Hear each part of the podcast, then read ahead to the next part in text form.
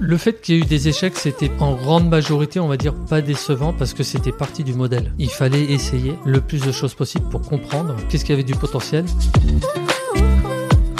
Qui est assez génial dans la Silicon Valley, c'est qu'on travaille avec énormément de gens de partout. C'est un truc qui est magique. On est, on est dans ce bouillon de culture de gens qui sont euh, tous hyper euh, forts, euh, riches, intéressants, mais qui voient pas tous ces choses de la même façon.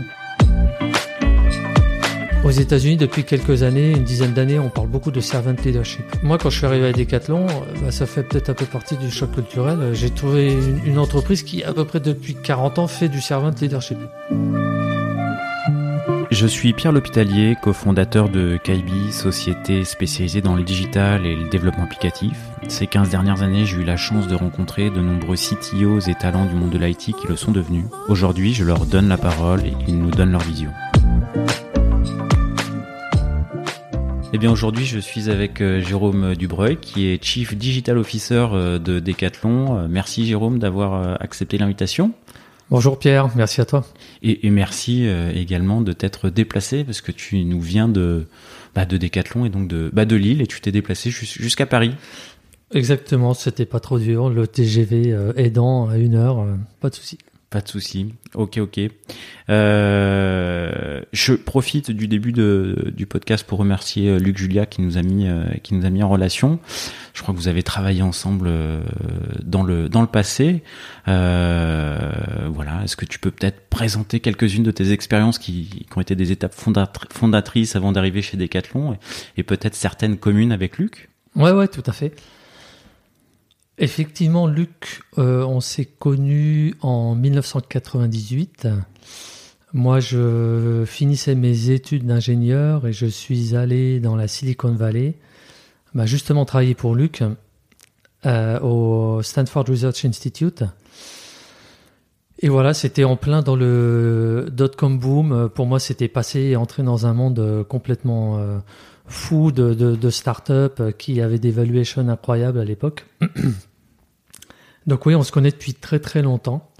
Euh, bon, moi j'ai beaucoup euh, d'admiration pour lui et, pour ce qu'il fait. Euh, il a plein de grandes qualités de vision et, plein d'autres. Donc voilà. Alors moi, en, résumé, j'ai un background, euh, on va dire euh, tech, grâce à mes études hein, en info. Alors j'ai commencé par de l'électronique et j'ai ça m'a aidé à comprendre que c'est pas du tout ça que j'avais envie de faire.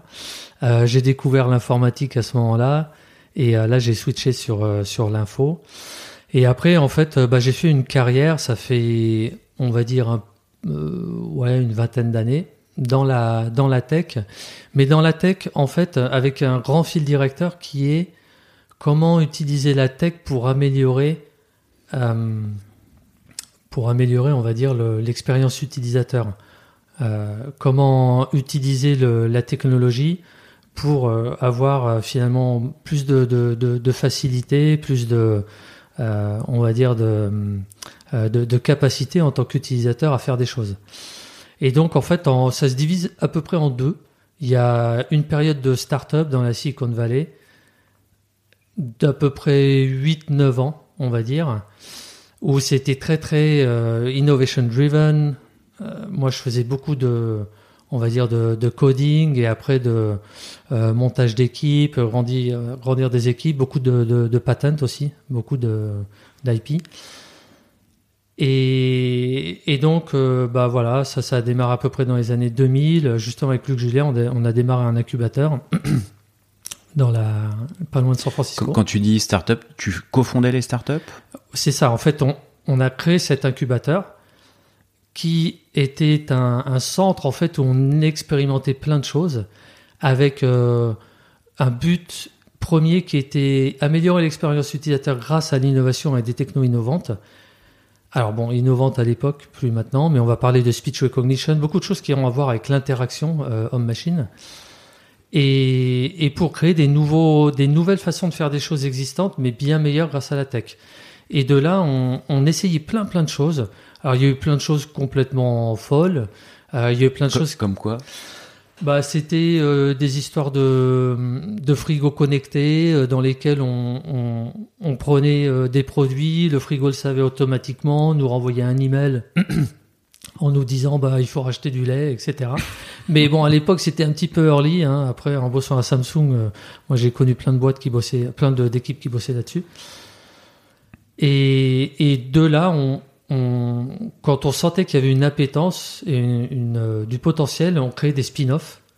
Donc le, la spin-off étant une entité légale euh, qui sortait de l'incubateur, qu'il fallait ensuite emmener pour commercialiser le produit. Donc là, moi, souvent, j'allais dans ces spin-offs pour des fois bah, construire les équipes, euh, construire le produit, etc. Et puis au bout d'un moment, bah, revenir dans l'incubateur et redémarrer euh, un autre cycle avec, avec euh, d'autres technologies, donc d'autres euh, succès, d'autres échecs, etc. Donc voilà, c'était une époque. Pardon. Du coup, les spin-offs dans lesquels tu as été, il y, y a des success stories. euh, Ouais, alors celle qui a le qui a le qui a le mieux marché, on va dire, c'est euh, une, qui s'appelle Orb, qui a été euh, acquise euh, par Qualcomm, qui est une grosse boîte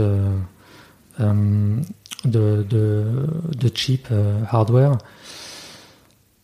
Et puis avant ça, il y en a eu qui ont eu un, un succès pendant une certaine durée, mais qui était quand même assez génial. Moi, je trouvais, par exemple, il y en a une qu'on a qu'on a créée qui s'appelait Speak ESL, qui permettait aux gens d'apprendre l'anglais euh, tout seul grâce à la speech recognition. Chose qui était euh, pas faite au niveau où on l'a fait parce que nous on maîtrisait extrêmement bien le speech recognition et donc on était capable euh, au phonème près. Alors sachant que quand on parle, euh, chaque unité de langage, c'est enfin de on va dire vocal, ça s'appelle un phonème, ok? On était capable de dire comment chaque phonème était prononcé, bien ou mal. Et donc apprendre l'anglais grâce à cette techno, c'était en mode comment dire self-sufficient. Euh, c'était vachement pratique parce que on n'avait plus besoin finalement d'avoir un professeur qui disait bah the ça se prononce pas comme ça. Bon, moi j'y arrive toujours pas, mais c'est pas grave. Euh, voilà. Tu, Donc- l'as utilisé? Ah, je l'ai beaucoup utilisé, mais j'en ai surtout écrit les, les trois quarts, donc euh, j'ai dû l'utiliser pour tester. Donc voilà, c'était ce genre de choses là. Et puis après, euh, après toute cette période là, bon moi j'ai fait un break un peu, un peu perso, euh, et, et là après j'ai eu une deuxième phase qui était vraiment Tu- dans des Juste avant groupes. que tu passes sur la deuxième phase, tu as dit il y a eu des succès, il y a eu des échecs. Euh, Il y a des échecs qui t'ont déçu, où tu t'es dit merde, je, je- ça aurait pu se passer différemment. Euh, T'as analysé un petit peu le. Ouais, le non, non, mais bien sûr. Alors, le fait qu'il y ait eu des échecs, c'était, c'était en grande majorité, on va dire, pas décevant parce que c'était partie du modèle. Il fallait essayer le plus de choses possible pour comprendre qu'est-ce qui était, euh, qu'est-ce qui avait du potentiel, que- quelles étaient les technologies qu'on pouvait utiliser justement pour, euh, pour améliorer des, des expériences de tous les jours. Et, et donc, il fallait nécessairement qu'il y ait des échecs. Donc, on ne pouvait pas être euh, déçu quelque part. Alors bon, mais des fois, évidemment, tu bosses énormément euh, en tant qu'équipe euh, sur, euh, sur un projet et ça n'aboutit pas. Ça n'aboutit pas malgré le fait que tu as essayé de chercher des, des, fonds, des sponsors, un marché, un public, etc. Et, ça, c'est vrai que c'est décevant. Maintenant, encore une fois, c'est partie du modèle. Donc, c'est c'est un peu sine qua non, une condition sine qua non. Des choses qui, qui auraient pu se développer beaucoup plus, bah, par exemple, c'est le, les, les technos euh, dont, on, dont je parlais juste avant pour l'apprentissage du langage. Ça aurait pu se, se développer beaucoup plus, mais je pense que là, c'était pas côté technologique, c'était plutôt côté déploiement commercial. Et, et on va dire que euh, il aurait, on aurait bénéficié d'avoir une, une force euh, business qui été euh, capable de, de vraiment euh, euh, s'approprier un marché qui était là et, et se l'approprier beaucoup mieux. Mais là, on n'est encore une fois pas dans la tech, on est plus dans le déploiement commercial. Il y a des choses qui euh, ont, pas marché pour des raisons tech. Par exemple, tu vois, aujourd'hui, pour ceux qui ont une Apple TV, tu peux prendre ta télécommande et puis tu dis, euh, je veux regarder, euh, je sais pas, un show que t'aimes bien. Bon, ça marche super bien. Moi, je l'utilise tout le temps. hein. Je, je trouve ça génial. Comme ça, t'as pas à taper avec la télécommande, c'est infernal. Nous, on a bossé là-dessus en, en, si mes souvenirs sont bons, peut-être en 2001-2002. Euh, mais technologiquement, c'était trop compliqué. C'était, c'était coûteux de faire tourner de la speech recognition, sur, alors les- aux États-Unis, on appelle ça des set-top box, euh, qui étaient, qui avaient connaissance du, du programme, de tout programme télé, de dire, bah, I want to watch some news or give me some sports or whatever. Et ça marchait, mais c'était pas déployable parce que ça demandait euh, ben, un coût de, de, computing qui était trop pour le- les consommateurs, etc. Mais il a fallu passer du temps avant de, de vraiment comprendre ce qui allait être possible ou pas. Donc là, c'était technologiquement que c'était pas prêt, quoi. Oui, technologiquement, on va dire, et puis, euh, et puis, euh, enfin, le, le coût, le coût euh, au Le coût associé. consommateur, hein, voilà, le coût final au consommateur. Donc c'était, c'était une question de, de timing et de match.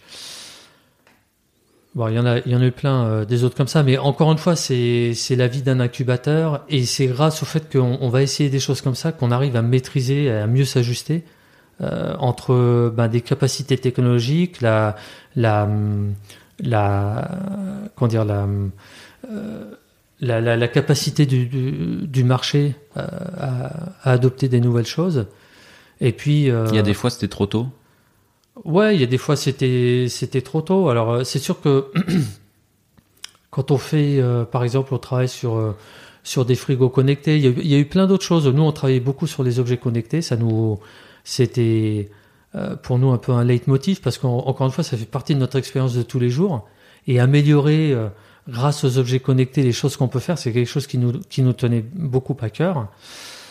Mais mais des fois, en fait. euh, bah, encore une fois, on était trop euh, trop en avance de phase. Par exemple, on, on avait notamment avec Orb, dans une première phase de la vie de Orb, la capacité à et, et là, on parle pas de la 4G. hein, on était avant, on était entre 2004 et 2000, euh, 2006, à accéder à tous les médias qu'il y avait à l'intérieur de la maison euh, sur les ordinateurs. Si tu te souviens, à l'époque, euh, les gens avaient des ordinateurs. C'était l'époque du euh, des MP3, etc. Ouais. On va pas aller plus loin. Euh, et, et donc, euh, comment est-ce que on the go, on the road, je pouvais moi accéder à tout ça? Il n'y avait pas des, des sites de streaming, il n'y avait pas Spotify, etc. Et nous, on avait résolu ces problèmes-là en, travaillant ben, le streaming depuis la maison jusqu'à un téléphone qui n'était pas encore un iPhone ou un, téléphone avec beaucoup de puissance, hein, sur des réseaux qui n'étaient pas hyper reliable. On n'était pas euh, encore à ce qu'on est aujourd'hui. Donc, on avait résolu ces problématiques. Mais encore une fois, côté utilisateur, bon, on était peut-être un petit peu, euh, un petit peu en avance de phase. Donc, c'est, quand même des équations assez complexes et je pense que tout- toutes les startups euh, sont toujours dans ces problématiques de se dire, OK, j'ai, une vision qui est une vision produit, euh, technologique aussi. J'ai, euh, j'ai un marché et puis euh, j'ai, un business à faire fonctionner. Et, et c'est une sorte de trio euh, bah voilà, à résoudre, ou d'équations à trois, trois inconnus à résoudre. Et dans la Silicon Valley, on dit toujours, au bout de cinq ans, il y a 95% des startups qui ont disparu. Ça Alors, fait partie du modèle, on le sait. Exact. Donc on parle beaucoup de celles qui marchent et qui sont des, des hyper succès, qui font du hyper scaling, etc. On parle rarement des 95% qui, Qui disparaissent. disparaissent. Et, on disparaît en général pas euh, au bout d'un an, au bout de deux ans. C'est c'est plutôt à cinq ans qu'on regarde ça. Parce que c'est là où ben, le truc s'est essoufflé. euh, on peut plus rechercher de funding, où on a passé, euh, on a passé un, un cap où, euh, où ben, en fait on a raté euh, une, une fenêtre d'opportunité. Voilà. Qu'est- Qu'est-ce qui t'a amené dans la Silicon Valley? Enfin, comment ça s'est passé euh? Ouais, ouais, ouais, c'était. euh, en fait, c'était très personnel. Moi, j'étais, j'ai fait mes études en Bretagne et mes études d'ingénieur en Bretagne, et j'avais absolument envie d'aller ailleurs, de voir, euh, d'aller aux États-Unis. Je pense qu'à l'époque, en France, moi, je sentais un peu. Enfin, c'était ma perception des choses, mais il y a un peu de US bashing. Les Américains, euh, bon, je vais pas aller euh, dans, dans, dans le détail, mais on peut, on peut voir ce que ça peut être. Et moi, j'avais envie d'aller sur place, et puis il y avait un peu le, les frémissements de, de, la, de la Silicon Valley. Euh, C'est 2000, hein ouais, non, j'y suis allé en 98. 98 Ouais. Ah ouais, ok.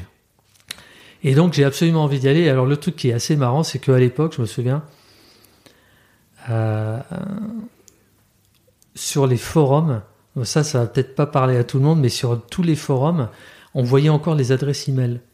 Ce qui paraît un peu une aberration aujourd'hui. hein. Je dis ça, c'est comme si tu allais sur Instagram et on voyait l'adresse email de quelqu'un qui poste un truc. Mais il y avait énormément de forums où on voyait les adresses email des gens qui postaient.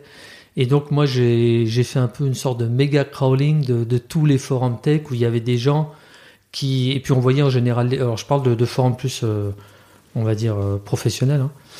Euh, on voyait les titres aussi des gens donc j'ai envoyé à peu près 200 CV à 200 emails c'était du cold emailing. Hein. Et, et, donc et c'est comme ça que d'ailleurs je suis rentré entré en contact avec Luc. Et, et voilà. Et l'histoire démarre comme ça. L'histoire démarre comme ça. Euh, démarrer, de sortie d'école. Euh, Silicon Valley, une, claque euh, magnifique parce que on passait dans un monde où moi c'était fou hein, la Silicon Valley en 98 c'était complètement fou c'était euh, des startups qui venaient de lever euh, des dizaines de millions de, de dollars quand dépenser un quart ou la moitié dans une fête qui était complètement loufoque euh, et pour des business models où même en n'étant pas hyper business oriented, on se disait il y a peu de chances que ce truc ça marche. Mais bon, ils ont eu 30 euh, millions de, de dollars ou plus. Donc c'était fou. Ouais, c'était fou. Mais c'était euh, euh, c'était génial. Bon après, il y a eu 2000. Il y, a, y a des levées de fonds là, depuis 2-3 ans en France qui sont assez folles. Euh, rien à voir avec ce que tu connais, enfin ce que tu as vu en 98 ou? Non, non, non, non, c'est c'est pas le c'est pas le même niveau, mais et puis c'est pas le même c'est pas le même environnement. Je pense qu'en France et en Europe, hein, ces levées de fonds qui sont folles, elles sont aussi, euh, tu vois, c'est Gorillaz. Euh, enfin, c'est pas que en France, hein. mais pour moi, elles opèrent dans dans le cadre d'un rattrapage un petit peu. Donc euh, si tu veux, il y a énormément de potentiel en Europe, mais ça a été je pense que toutes les conditions n'étaient pas encore euh, bien claires pour le, les VC, pour, pour, vraiment réaliser le potentiel de tout ce qu'il y a. Et donc il y a une sorte de rattrapage qui est en train de se passer, euh, qui a démarré bon, bah, avec quelques grandes entreprises qu'on qu'on connaît depuis quelques années, qui ont fait des grosses levées de fonds. Mais maintenant, quand on regarde les, le, le, la courbe du taux de VC funding en Europe depuis 10 ans, il y a une grosse et puis du nombre de deals, il y a une trend, une sorte de méga trend qui est hyper claire, qui, qui montre euh, clairement. Alors c'est vrai que l'année dernière a été, enfin c'est un peu exponentiel. Je pense pas que ça va continuer tout le temps comme ça, mais mais cette trend pour moi, elle elle, elle, euh, elle reflète vraiment un rattrapage en fait, parce que l'Europe avec tous les, les talents qu'il y a, toute la euh, l'expertise, et le, enfin le, ouais, la, la, le, le, le, pool de créativité qu'il y a dans tous ces pays euh, doit être beaucoup plus forte naturellement euh, dans, dans, ce milieu de la, enfin comment dire, de, de, de l'innovation et, de la tech innovante. Donc pour moi cette méga trend elle va continuer. À l'époque, la Silicon Valley 98, c'était un petit peu différent. C'était euh, ok, on a une nouvelle techno dans les mains, ça s'appelle le web qu'est-ce qu'on fait avec? Et donc là, ça a ouvert la porte à, plein de choses, du bien, du moins bien. Ok, ok, ok. Euh, du coup, je t'ai coupé, tu allais enchaîner avec la deuxième phase Oui, exact. Donc la deuxième phase, en fait, pour moi, après cette première phase de start-up, c'était une phase de gros groupe et là, euh, là, bah, c'est un autre monde. Hein. C'est, j'ai passé un, peu de temps euh, à HP et puis après j'ai passé sept ans à, à, Samsung. Donc là, c'est vraiment entrer dans un univers de, de, on va dire de, de force, de puissance et, de, scale qui est complètement différent et, qui implique des mécaniques, des operating models complètement différents. Et puis après, avec des groupes qui, bon, ça dépend lesquels mais on, on aussi besoin de faire du change, euh, ce qui est bah, parfois plus compliqué que évidemment dans une startup avec quelques centaines de personnes. Donc, donc voilà. Bon, Parce que les, les, postes que tu occupais là dans, dans, les grands groupes, c'était des postes euh, à grosse responsabilité managériale du coup? Ouais, alors, euh, alors oui et non. Euh, on va dire que chez HP, le, le, le but c'était de prendre leur plateforme, enfin le, le, le, noyau de plateformes connectées. Alors, il y avait à peu près, je sais plus, 80 millions d'objets connectés chez, chez HP, qui sont les laptops, les printers, etc. Et de se dire comment est-ce que grâce à ça, on peut enabler des nouveaux business models, des nouveaux services. Et se dire que ben, nous, entreprises, on produit plein de choses, plein de devices que les gens ont dans leurs mains ou pas loin de chez eux. mais il y a peut-être beaucoup plus à faire que juste leur dire, bah voilà, la, fonction primaire du device est ça, et, c'est tout ce qu'on peut en faire avec.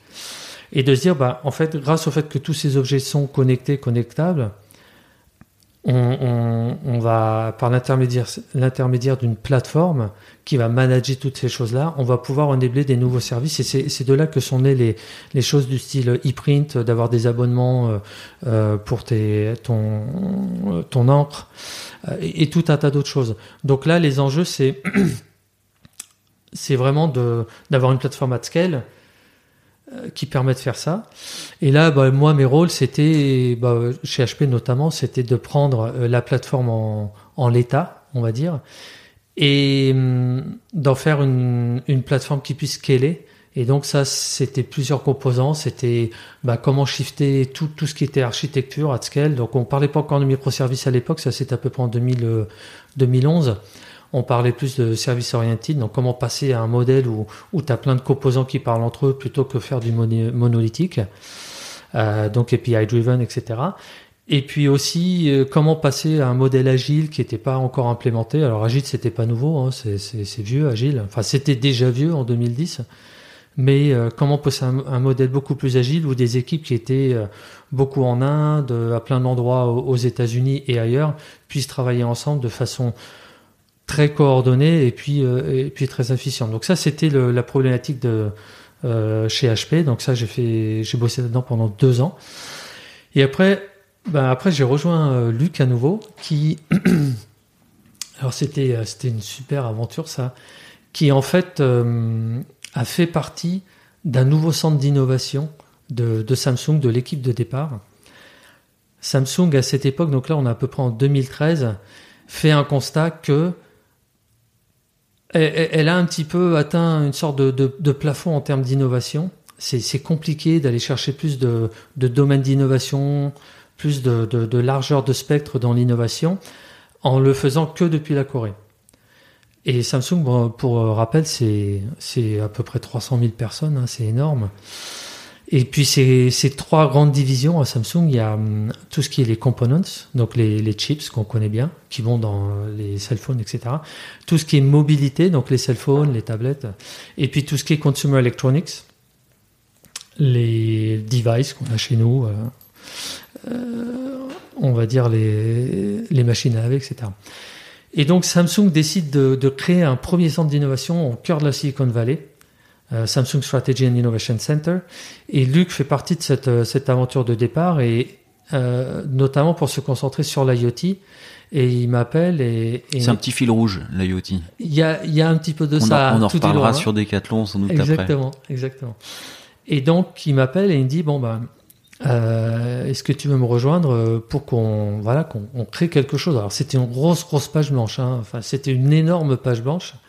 Et donc je le, je le rejoins et, et là on, on, rencontre énormément de, de start-up. En fait, on est à une époque, là on est en 2013, où les objets connectés, l'IoT est en pleine émergence et on rencontre des centaines de start-up qui veulent tout connecter. Alors des trucs super pertinents, des trucs complètement non pertinents et je dirais rien d'autre. Et, et non, il y, y, a pas un petit exemple de temps.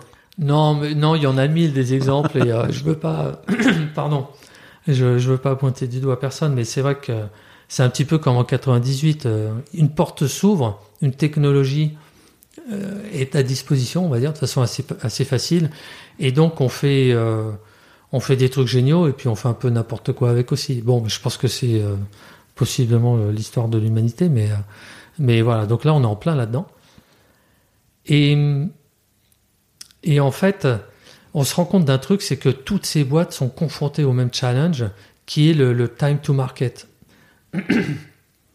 C'est-à-dire que pour faire, pour avoir une stratégie d'objets connectés et créer un business là-dessus, moi, startup, je me dis, tiens, euh, ok, je, vais aider les gens à, euh, je sais pas, euh, superviser leur, leur wellness ou, ou contrôler des trucs dans leur maison, ou ça peut être dans les entreprises aussi, etc. Bah, je vais faire face toujours aux mêmes problématiques. Un, j'ai du hardware. comment je, je, maîtrise le hardware, tout ce qui est embedded, etc., la consommation, la connexion, c'est assez compliqué, puis il y a une grosse notion de sécurité. Ensuite, euh, il y a du cloud, parce que ben, le hardware doit communiquer avec quelque chose. Alors, des fois, ça passe par le téléphone, mais pas toujours. Et après, il y a de la UX. Et la UX, c'est euh, bah, c'est au-delà d'afficher un dashboard et, et comment dire euh, des informations intéressantes. Mais c'est quoi c'est quoi la, la value proposition pour l'utilisateur et c'est quoi la value proposition qui est suffisamment intéressante euh, pour durer dans le temps pour l'utilisateur? C'est-à-dire passer les trois mois d'excitement et le honeymoon. Ok, c'est super, je peux faire ci et ça. Comment bah, je, je reste engagé? qui va, au-delà du gadget. Exactement. Comment je reste engagé avec cette euh, avec cet objet, enfin cette solution, pourquoi est-ce que je vais payer au long terme pour ça? Et donc ce time to market, il est super compliqué parce qu'il faut penser à tout ça. Et donc une startup en général, on est deux, trois, enfin on démarre, et, c'est compliqué, ça demande plein, plein, plein d'expertises hyper différentes. On est loin de juste créer un, site web euh, ou, juste un hardware, il faut tout combiner. Et donc nous on s'est dit, bah, en tant que Samsung, et la force, le trust qu'on a dans Samsung, on va créer une plateforme qui va permettre aux entreprises de focuser sur leur hardware, donc tout ce qui est embedded, et focuser sur la UX. Et nous, on va faire tout le plumbing entre les deux, à savoir tout ce qui est collection de la data, storage, sécurité, sécuriser ça comme, euh, il le faut, et puis mise à disposition de la, de la data et de tous les contrôles nécessaires du hardware à la UX, au front, de façon hyper simple et hyper facile. Donc c'était un peu, si tu veux, comme on peut imaginer des, euh, des plateformes euh, très API driven où bah, tu te connectes à des API et tu peux tout faire très vite. Euh, je pense à Twilio et à des choses comme ça. Et du coup, on a commencé à construire cette, cette plateforme en, en enablant des use cases à l'intérieur de Samsung et puis aussi des use cases et des entreprises à l'extérieur. Et donc moi, j'ai passé 7 ans là-dedans. Donc on est parti from scratch. Donc là, l'idée c'était de déléguer la partie euh, use case euh, à des à des à des startups et d'offrir toute l'infra. Euh, Grosso modo. Et la data voilà, sur laquelle se plugger quoi. Très API centrique, très. Exactement. Comme ça, toi startup, tu te focuses sur le le hardware et puis sur la UX. Ok. Ok? Le front, on va dire. Ce qui est déjà énorme. Hein. Ce qui est déjà énorme. Et donc on a voilà, on a créé cette on a créé cette plateforme, ça a grossi, etc. Et puis moi, à peu près en 2018, j'ai shifté avec cette plateforme. On a on a on a pris cette plateforme et on, on, on est allé dans une des BU de, de, Samsung qui était la BU mobilité, qui avait été missionnée par l'entreprise pour faire une plateforme IoT très cross dans Samsung qui pouvait enabler plein de verticals, plein de use cases, à commencer par le consumer. Et donc on a mergé ces deux choses-là, et en fait euh, c'était aussi partie d'une acquisition de Samsung qui s'appelle SmartThings, qui est aujourd'hui le nom, alors c'est pas c'est plus la plateforme initiale, mais c'est le nom de, de la plateforme consumer euh, connectée de, de, de Samsung. Et donc on a on a mergé ces deux choses-là euh, pour en faire quelque chose de, de plus grand, plus fort, euh, à la taille de Samsung et une plateforme qui peut enabler plein de verticals. Et moi j'ai passé deux ans là-dedans, j'étais VP VP Engineering. Euh, donc toujours dans la Silicon Valley, jusqu'en 2020 où j'ai rejoint Decathlon. VP Engineering de Samsung, c'est la taille des équipes. Ah bah là, alors c'est c'est intéressant parce qu'en fait, à, ce niveau-là, on a, bon, il peut y avoir euh, euh, des équipes de plusieurs. Euh, alors, ça dépend. Des fois, c'est des dizaines, des fois, c'est des centaines. Mais, mais là, on n'agit plus juste en animation directe. On agit beaucoup avec un réseau, un network d'équipes. Donc là, c'est autant d'animation directe que d'influentiel. Parce que, par exemple, dans le cas de, du, de l'organisation à Samsung, il y avait beaucoup de gens en Corée, il y avait beaucoup de gens en Inde. On avait euh, bah, par exemple une équipe, euh, des équipes en France et beaucoup de gens aux États-Unis. Et donc là, il faut être capable de travailler, d'interagir avec toutes ces équipes. Donc, si tu veux, le, le, le, périmètre est très très large. Et, et l'animation directe, des fois, bah, ça peut être plusieurs dizaines, plusieurs centaines, ça, ça, ça dépend. Mais par contre, le périmètre de responsabilité est très très large. Qu'est-ce que tu appelles l'influentiel, du coup? Bah, C'est-à-dire qu'on a, on a des équipes qui sont focusées sur un autre, euh, on va dire une autre euh, roadmap qui est pas forcément la roadmap primaire. Par exemple, moi, ma roadmap primaire, c'était autour de, de l'IoT, de euh, justement de consumer electronics, surtout avec avec SmartThings. Mais après, on a des équipes qui vont qui vont focuser sur du hardware, par exemple le téléphone de Samsung, et et qui ont leur propre roadmap, mais il faut être capable de faire converger ces deux roadmaps, puisque bah, des fois on va se dire l'expérience utilisateur va être bien meilleure si moi dans mon téléphone euh, Samsung j'ai un bouton SmartThings et que c'est native. Et donc comment est-ce que tu arrives à, travailler avec ces équipes-là pour dire ok bon il faut qu'on ait un, but commun qui est que euh, pour la release du prochain Galaxy Phone je, je, vais faire mon setup et on va me dire, bah tiens, euh, si tu as une télé Samsung ou, ou si tu as un hub SmartThings, tu peux tout de suite avoir une expérience d'objet connecté. Qui c'est qui met les gens d'accord dans ces cas-là? Bah, c'est les gens. Il n'y a pas quelqu'un au-dessus qui, euh, qui arbitre. Euh, enfin, c'est ça ce que tu appelles l'influentiel? Non, mais idéalement, on se dit il y a quelqu'un au-dessus, mais en réalité, en réalité, c'est ça marche pas si bien que ça. Enfin, dans une boîte comme Samsung où il y a beaucoup de directions et, en fait là on parle cross BU donc il y a il y a des gens dans le les chips on va les laisser de côté parce qu'ils sont pas trop euh, appliqués là-dedans mais il y a des gens dans le consumer electronics et des gens dans la mobilité et, en fait, par exemple, à Samsung, chacune de ces BU a un CEO parce qu'elles sont si énormes que ce sont presque deux entreprises différentes. Donc, il y a, à Samsung, en fait, il y a trois CEO il y a trois, euh, il, y a, trois dirigeants quoi. Et donc là, il faut, il faut franchir le mur. Euh, et, là, il y, a, beaucoup de, on va dire, de, besoin de créer du consensus parce que en haut, il n'y a pas, il y a pas un grand OKR qui va dire OK, on va faire ça. Du coup, il y a, des fois, tu as eu des difficultés. Enfin, il faut que tu vendes un peu tes, euh, tes priorités aux, autres BU, quoi. Ah oui, c'est tout le temps. C'est tout le temps. Et c'était, c'était un des c'était une des, des complexités majeures de, de Samsung d'ailleurs. Tu as développé des tips, des stratégies, des. Euh, euh, bon.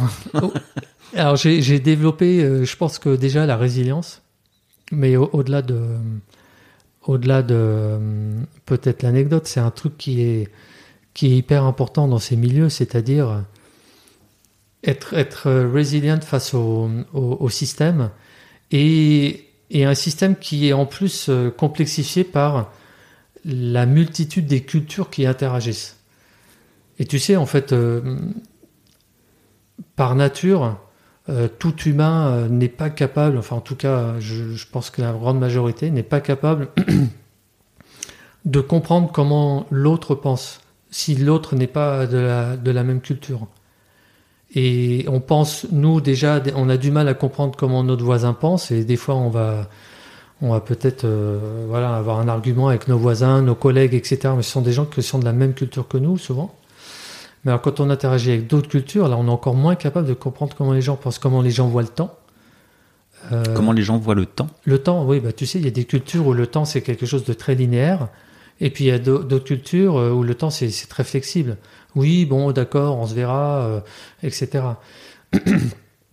bon, moi, j'ai j'ai une femme qui est euh, mexicaine, qui vient d'Amérique latine. La perception du temps en Amérique latine, elle est différente de la perception du temps en Allemagne, par exemple. C'est comme ça. C'est pas une question de bien ou mal, mais les gens perçoivent pas de la même façon. Le, le contexte, il y a des cultures, on dit, qui sont high context et d'autres cultures qui sont low context par exemple, aux États-Unis, c'est une culture low context. C'est-à-dire que dans un échange, notamment professionnel, mais pas que, tout est à peu près dit. Donc je donne tout le contexte. Je vais dire, écoute Pierre, je travaille sur tel projet. Euh, voilà pourquoi je travaille sur ce projet, voilà ce qui marche, voilà ce qui marche pas, voilà les problématiques, etc. Et, et je vais tout expliquer si tu veux. Donc en fait, je te, je vais, toi, t'as pas besoin de beaucoup de contexte.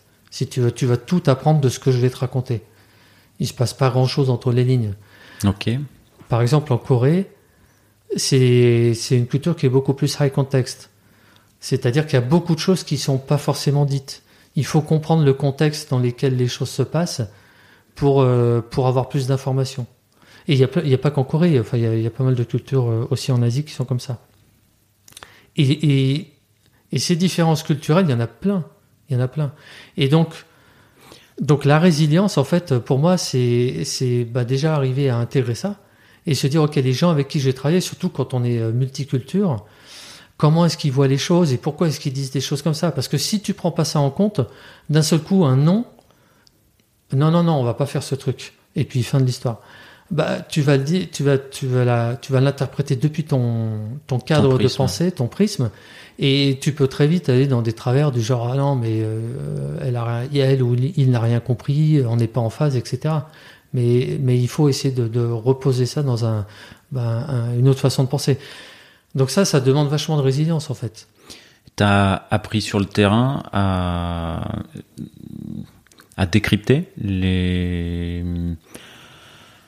les cultures, les différences de communication entre les cultures, ou il y a eu une, formation euh, Non, non, j'ai pas eu de formation, mais je suis sûr qu'il y en a. Et, pour les gens qui sont amenés à, travailler dans des contextes comme ça, je pense que c'est hyper important. Une formation, enfin lecture ou, ou autre, peu importe. Je pense que c'est hyper important. Non, moi j'ai eu, euh, moi j'ai eu beaucoup de chance parce que j'ai, on va dire que, bah, avant en fait d'aller aux, États-Unis, je suis allé faire un, stage au milieu de mes études au Panama. Donc euh, déjà ça j'ai bossé un petit peu au Panama, c'était en 96, pendant trois mois, et bon, c'était un, un- une ouverture d'esprit euh, euh, énorme. Après, je, je suis allé passer euh, deux ans en Nouvelle-Calédonie. J'ai passé du temps aux États-Unis, puis j'ai pas mal voyagé après. J'ai habité au Chili, au Québec, etc. Donc petit à petit, et je dois le dire aussi, ce qui est assez génial dans la Silicon Valley, c'est qu'on travaille avec énormément de gens de partout. Ça, c'est un truc qui est magique. Enfin, moi, je bossais tout le temps avec des gens euh, euh, d'Asie, euh, de Russie, euh, d'Amérique latine, etc. Donc, on est, on est dans ce bouillon de culture de gens qui sont euh, tous hyper enfin, forts, riches, intéressants, mais qui voient pas tous les choses de la même façon, qui ne l'expriment pas de la même façon, qui se coordonnent pas de la même façon, etc. Donc, on est un peu forcé à faire ça. Ouais, donc tu, ce contexte multiculturel, tu, tu l'avais déjà pré-intégré en fait. Ouais. Oui, mais, mais à chaque. Enfin, ouais, et puis à, à chaque culture aussi ses spécificités. Donc, euh, par exemple, Samsung, c'est. euh, et mais c'est pas Samsung, en fait, c'est la Corée, euh, a une, une culture qui est assez, euh, assez patriarcale. Donc, où dans, dans la société, euh, euh, il y a une figure qui est assez importante, euh, la figure du patriarche, et donc euh, ça se reproduit un petit peu aussi dans le, milieu professionnel. Et du coup, le, comment on va dire, le, le boss, le manager, euh, a une dimension assez forte. Et, de là découle tout un certain nombre de comportements. Bon, ça évolue, hein, je veux dire, je pense que moi je suis pas, suis pas spécialiste de- de- des évolutions, mais mais ça, ça, amène tout un, tas de comportements du style euh, bah, beaucoup de respect pour les supérieurs, euh, pas de facilité à challenger et pas forcément de facilité à accéder euh, bah, à la hiérarchie. Ce qui n'est pas du tout le cas, par exemple, aux États-Unis. Donc là, on a justement tout le monde est open, euh, euh, on, va challenger facilement bah, dans un format bienveillant. On peut se trouver dans l'ascenseur euh, avec deux personnes des niveaux extrêmement différents et avoir une super conversation, etc., etc. Donc du coup, euh, une des grosses difficultés, c'était euh, bah, ça, savoir vendre, savoir vendre, savoir influencer dans un contexte multiculturel euh, et être résilient par rapport à certains refus qu'on peut avoir parfois. Ouais, refus ou complexité. Ouais, exactement. Complexité à, décrypter les enjeux, à, justement se dire bah, comment est-ce qu'on on peut s'aligner et faire quelque chose qui marche pour, le business et pour le, euh, pour le marché, pour les clients, en, allant au-delà de, tous ces freins. Et puis, bon, il y a, plein d'autres complexités derrière. Hein. Enfin, c'est vraiment, vraiment ça quelque part qui est intéressant dans ces boîtes énormes, mais mais après, il y a les complexités des, on va dire des euh, des business eux-mêmes. Par exemple, à Samsung, on a on a une, business unit qui vend euh, à des à des clients qui sont des, des farouches compétiteurs d'une autre business unit. Donc euh, les composants, les écrans, etc. Samsung en vend beaucoup à Apple. Mais Apple est, un, est un compétiteur énorme sur le, marché des, des téléphones de, Samsung. Et donc du coup, il y a certains murs qu'on peut pas casser ou, escalader entre certaines équipes où des fois on a besoin de se parler, mais on peut pas se parler parce que euh, il y, a, trop de il y, a, trop de, relations entre certains acteurs qui font qu'on doit euh, voilà on peut pas on peut pas mettre de, de vases communicants entre certaines BU et ça rend les choses encore plus compliquées. Donc tout ça c'est des choses aussi qu'il faut un petit peu euh, connaître, comprendre. avec la difficulté de, bah, de la culture, du langage, etc. Donc c'est pour ça que la résilience c'était un, type majeur pas rentrer là-dedans avec oh bah ok des a priori pourquoi ça marche pourquoi ça marche pas etc mais plutôt avec une forme de de recul de d'ouverture d'esprit extrême et se dire ok quelles sont les choses qui sont les conséquences de, des situations qu'on est en train de vivre? Alors c'est un petit peu du je sais pas comment on peut appeler ça du méta management mais, en, en, tout cas c'est indispensable. On va pas retrouver ça dans, par exemple, euh, dans une, une, boîte qui est monoculture, euh, une start-up, par exemple, dans, la Silicon Valley, où, où, tout le monde a à peu près euh, le même passé sur les façons de travailler, les façons de communiquer, etc. Et tout va être beaucoup plus fluide. Alors, ça veut pas dire que ça va pas être compliqué, mais en tout cas, il n'y aura pas ces problématiques-là. Et du coup, quand, quand tu arrives chez Decathlon, tu te reprends une claque culturelle ou pas? Oui, mais alors là, c'est pour d'autres raisons. Parce que moi, j'avais, j'avais jamais travaillé en France, en fait.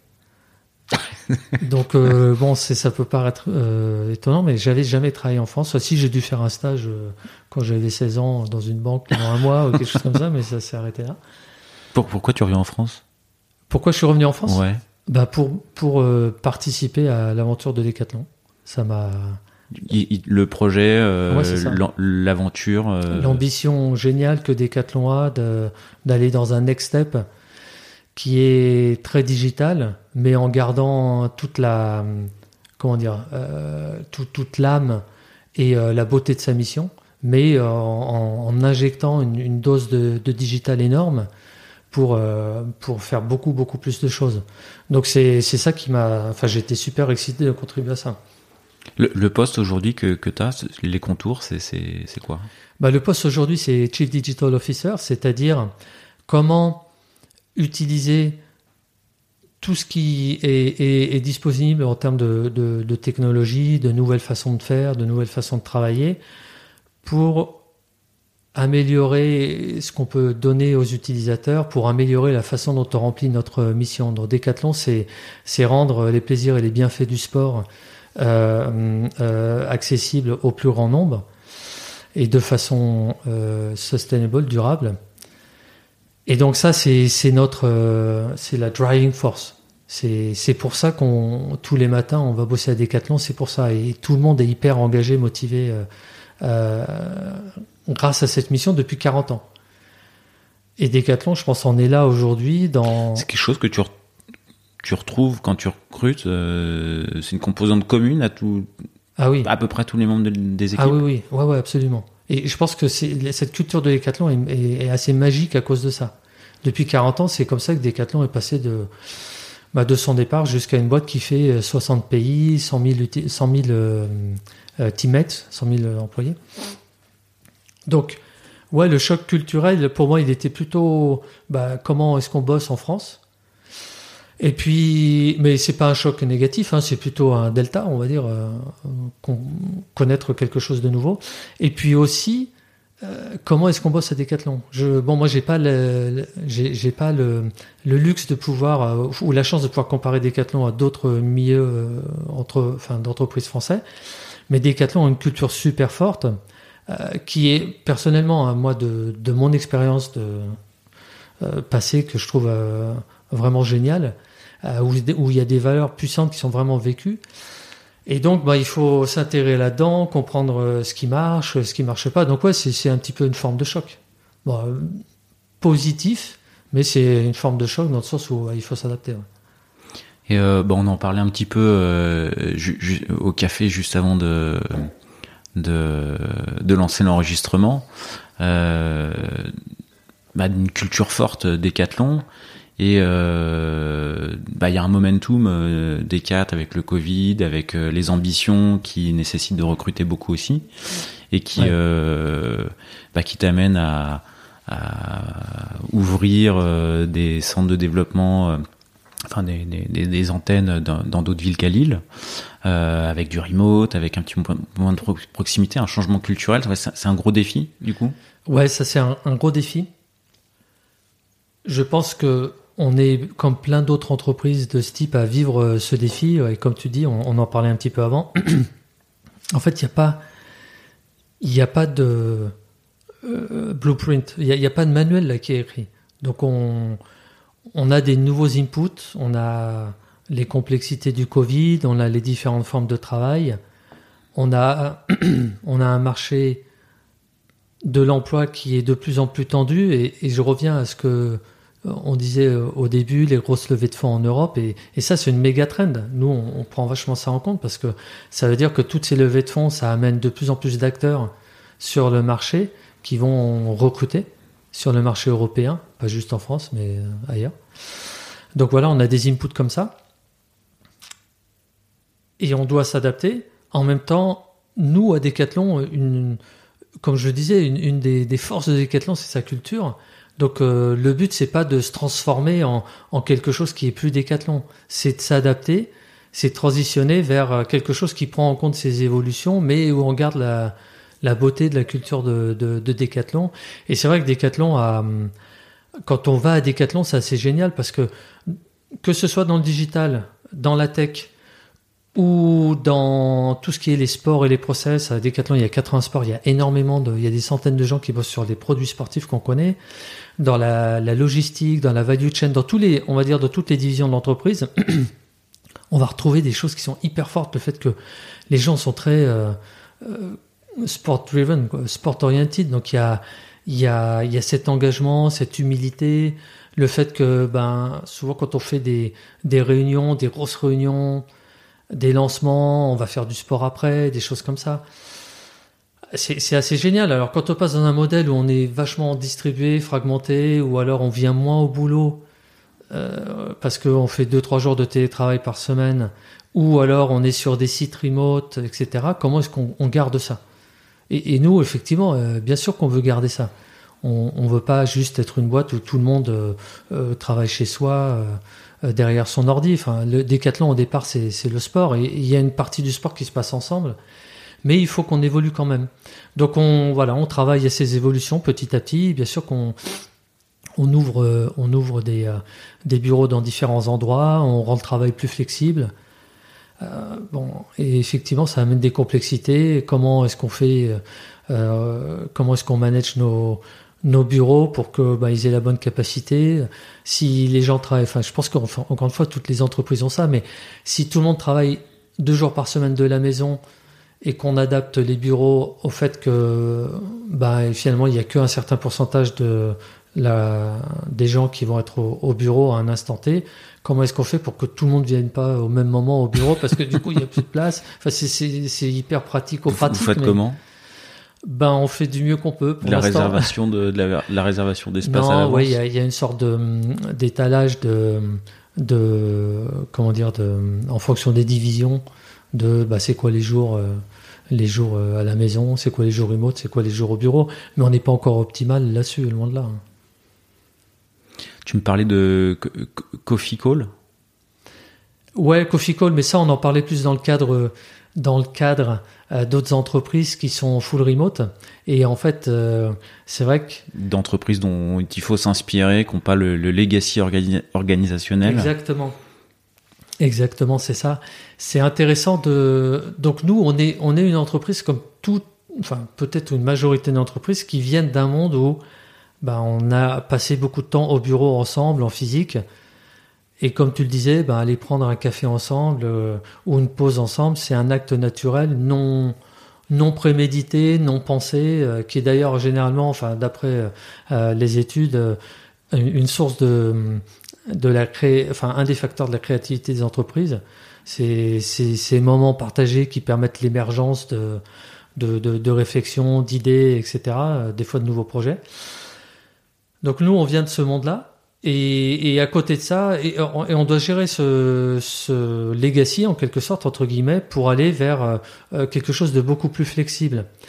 Et à côté de ça, moi je trouve que c'est intéressant de regarder des boîtes qui ont jamais eu ce legacy et, et, de voir comment elles passent leur énergie et leur focus à se dire comment est-ce qu'on fait fonctionner un mode full remote.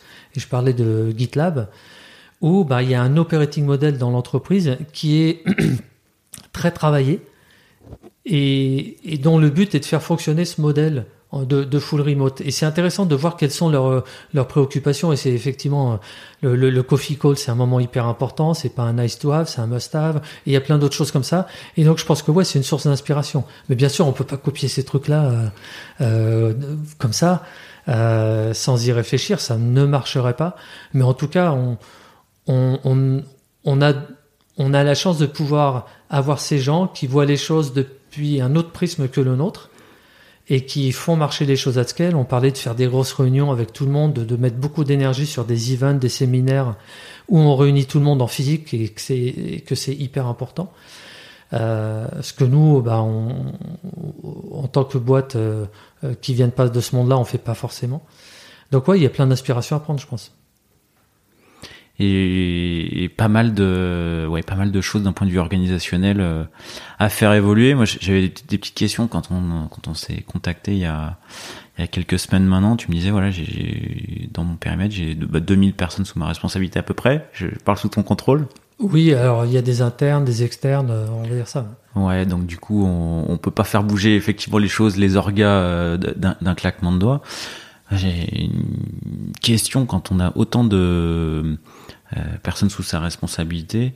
Comment on fait pour quand on prend une décision à, ta place, comment on fait pour qu'elle redescende et qu'elle soit déclinée euh, opérationnellement euh, en roadmap, en c'est toute une machine à mettre en branle en fait, en mouvement. oui, oui, non, mais ça c'est c'est un gros enjeu, c'est sûr. Alors peut-être que pour démarrer la réponse, ce qui est intéressant, c'est c'est déjà de se dire est-ce est que combien on doit prendre les décisions, deux décisions, parce que hum, bon, à Decathlon il y a quelque chose qui est qui est très fort, c'est le fait que c'est très bottom up, ok? Ah bah ça sera la deuxième question. Comment tu fais pour organiser euh, la bonne remontée d'informations pour pouvoir pour pouvoir prendre les bonnes? Alors c'est peut-être ta réponse en fait. Non, non, mais tout ça c'est très mélangé, mais c'est une super question. Et bon, alors le disclaimer, c'est que euh, c'est tout ça c'est très compliqué et, et, c'est en évolution permanente. Euh, donc effectivement, ça, représente une grosse partie du, du, travail organisationnel. Mais un, dans un premier temps, le but c'est c'est pas pas de créer un modèle ou top down mais bien d'avoir un modèle bottom-up. Alors, Decathlon est super fort pour ça. Hein. Decathlon, c'est un, un lieu où la responsabilité de, de, chacun est, comment dire, est, très, euh, est très portée et très poussée. Mais dans tous les, les domaines de l'entreprise, et ça qui est assez génial. C'est rigolo parce que aux États-Unis, depuis quelques années, une dizaine d'années, on parle beaucoup de servant leadership. Donc, comment, en tant que leader, euh, peut-on être dans une posture où on va, hum, en fait, enabler les gens à donner le meilleur d'eux-mêmes, à prendre les décisions qu'il faut, etc., plus que leur dire quoi faire? moi, quand je suis arrivé à Decathlon, euh, bah, ça fait peut-être un peu partie du choc culturel. J'ai trouvé une, entreprise qui, à peu près depuis 40 ans, fait du servant leadership. Mais c'est écrit dans le texte de départ de Decathlon quelque part. C'est-à-dire, moi, leader, je recrute quelqu'un. Et ce que je vais demander à cette personne, c'est un, bah, qu'elle me dise ce qu'elle veut faire. Deux, qu'elle me dise euh, comment elle va le, suivre. Ensuite, qu'elle me dise comment euh, elle se voit progresser dans l'entreprise plus tard. Quel métier, quel, euh, chemin. Et, enfin, comment elle va se former pour euh, aller dans cette direction-là. Et après, ben, on se voit euh, tous les mois, toutes les semaines ou autres pour en parler. Donc ça, fait quand même longtemps que Decathlon c'est comme ça et c'est assez génial parce que je me souviens de plein de discussions autour de ça dans la Silicon Valley où il y a des boîtes qui étaient hyper top-down qui disaient ah non mais va peut-être changer un peu de modèle. Donc ça c'est encore une fois c'est, assez remarquable mais bon il faut il faut être à Decathlon pour se rendre compte de ça. Maintenant pour répondre à ta question, en fait, euh, c'est bien sûr il n'y a pas que du bottom up, il y a, y a du top down dans le sens où, le top down c'est plus pas pour la euh, poser des grandes euh, décisions qui sont parties d'une personne, mais c'est plus pour poser de l'alignement. Et, et, donc le, pour moi la complexité, elle est de, de trouver la balance entre laisser émerger l'innovation, laisser émerger les talents, parce que par exemple on parle de la tech quelqu'un qui est, euh, je sais pas moi, un, product manager dans un domaine, c'est elle ou c'est lui qui connaît le mieux comment euh, on va répondre aux attentes du, customer. Ok? C'est voilà, c'est on va pas venir lui dire bah non en fait c'est quoi c'est comme ça et puis voilà c'est pour ça qu'on a embauché cette personne cette personne un, un, un quelqu'un qui est je sais pas moi une femme ou un homme qui est développeur c'est normalement euh, elle ou lui qui connaît le mieux comment on développe la solution, comment on code, etc. Enfin, c'est là-dessus qu'il faut s'appuyer. Donc, euh, donc voilà. Maintenant, maintenant, évidemment, il faut faire émerger du commun, et c'est là où c'est la balance, c'est de se dire, bah, maintenant, il y, a, il y a des centaines d'équipes qui bossent les unes à côté des autres. Comment est-ce qu'on aligne tout le monde autour de grands objectifs, et puis euh, on, fait travailler tout ça ensemble. Donc honnêtement, nous, on travaille beaucoup là-dessus il y a, y a un, sentiment à Decathlon que pour aller dans notre prochain niveau de d'efficiency at scale, où encore une fois on a, on a plus de 60 pays, pour être très très fort dans tout ce qui est cross-commerce, euh, e-commerce, euh, commerce physique, etc.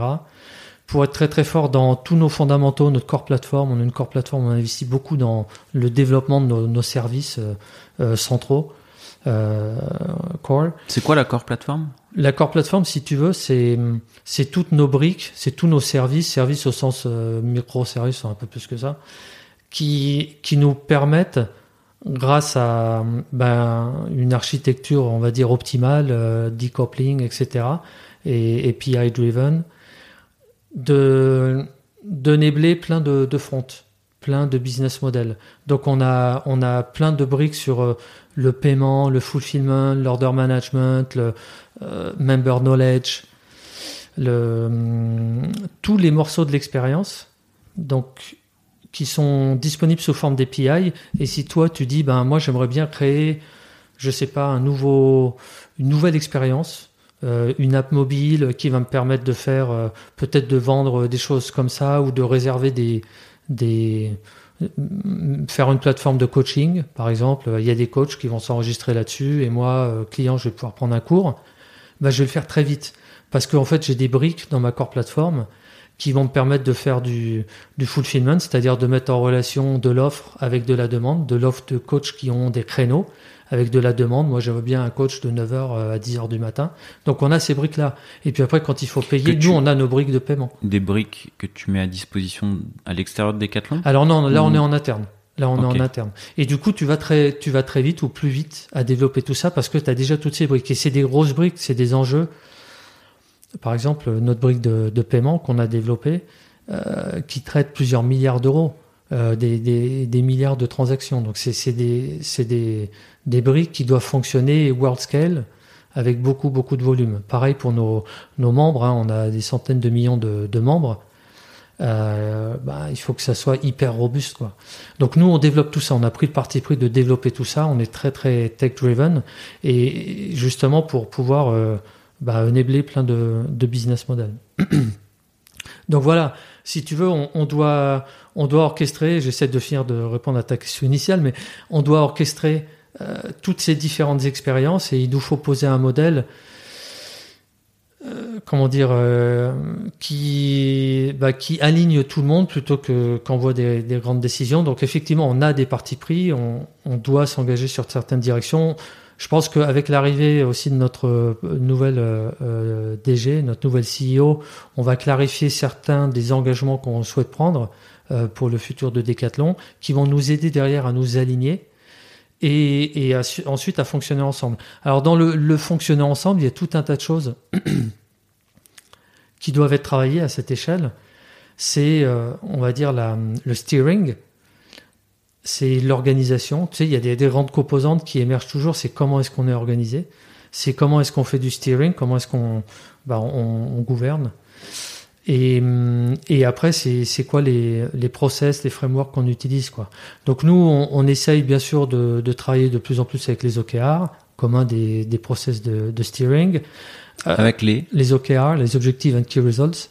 Ok. Donc, euh, j'explique ou Non, euh, oui, tu peux. Ok. Bon, c'est quelque chose qui est...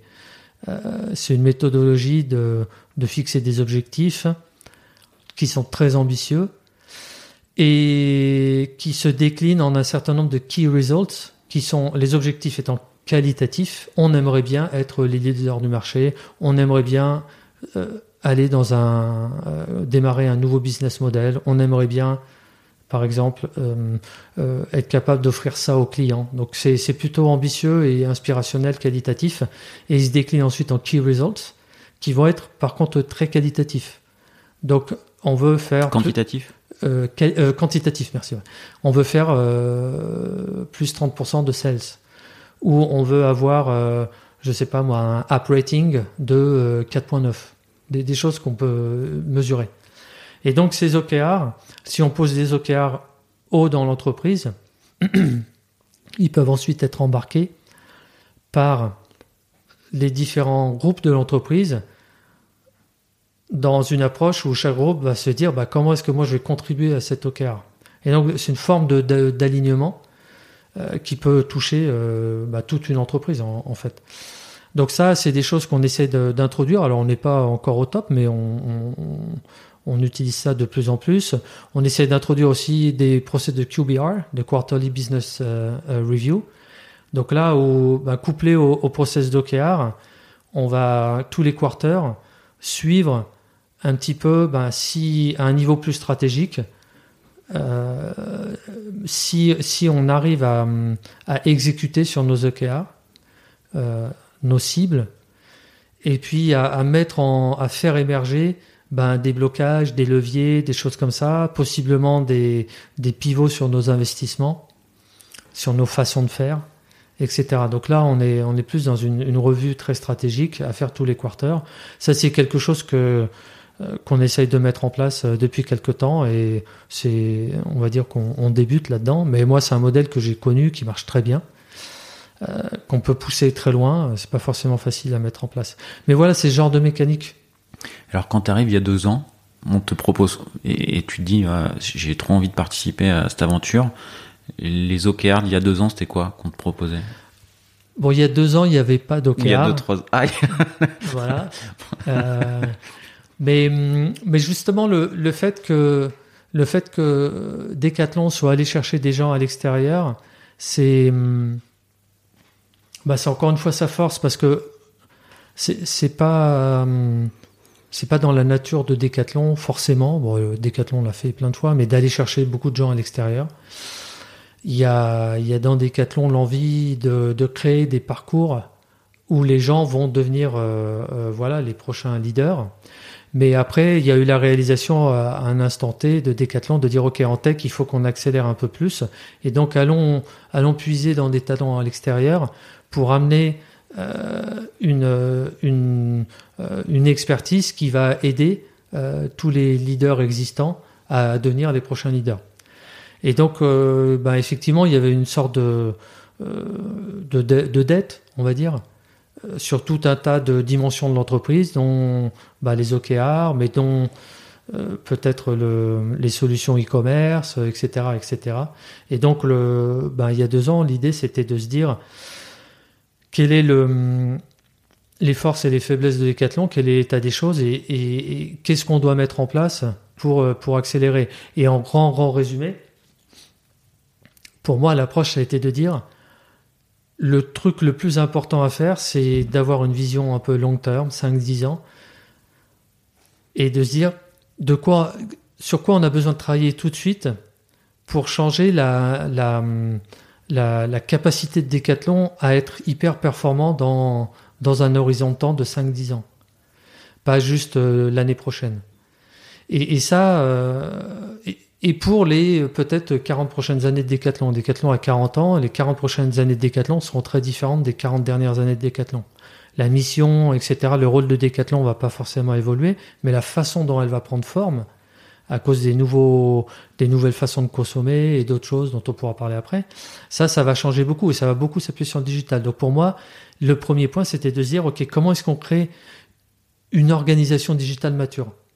Et dans une organisation digitale mature, il y a un, certain nombre de composants, composants qui sont des, des must-have. Et donc, il y a, bah déjà, il y a la sécurité. Comment est-ce qu'on protège l'entreprise, enfin la cybersécurité pour le coup. Il y a, il y a tout ce qui est talent. Comment est-ce qu'on crée une capacité à bah, être compatible avec le, marché du talent, euh, on va dire digital native. Et, comment est-ce qu'on crée la, performance, la, capacité d'animer la performance, la capacité de créer une expérience où quand on est à Decathlon, dans le digital, dans la tech, on a envie de rester parce que c'est, on est, on est dans un milieu dans lequel à la fois on s'éclate, on a plein d'impact, etc. Il y a tout un composant autour du product management. Comment est-ce qu'on est product centric? Et product centric, pour moi, venant des US, c'est ça veut bien dire comment est-ce que on regarde euh, trois choses. Un, le, le marché, c'est-à-dire le client. Qu'est-ce que qu'est-ce qu'on peut faire sur le marché Comment on répond aux besoins des clients qui évoluent tout le temps. Deux, quelles sont les stratégies de l'entreprise? Parce que bon, il y a plein de choses qu'on peut faire sur le marché, mais l'entreprise ne veut pas forcément tout faire. Et trois, quelles sont nos capabilities à l'intérieur?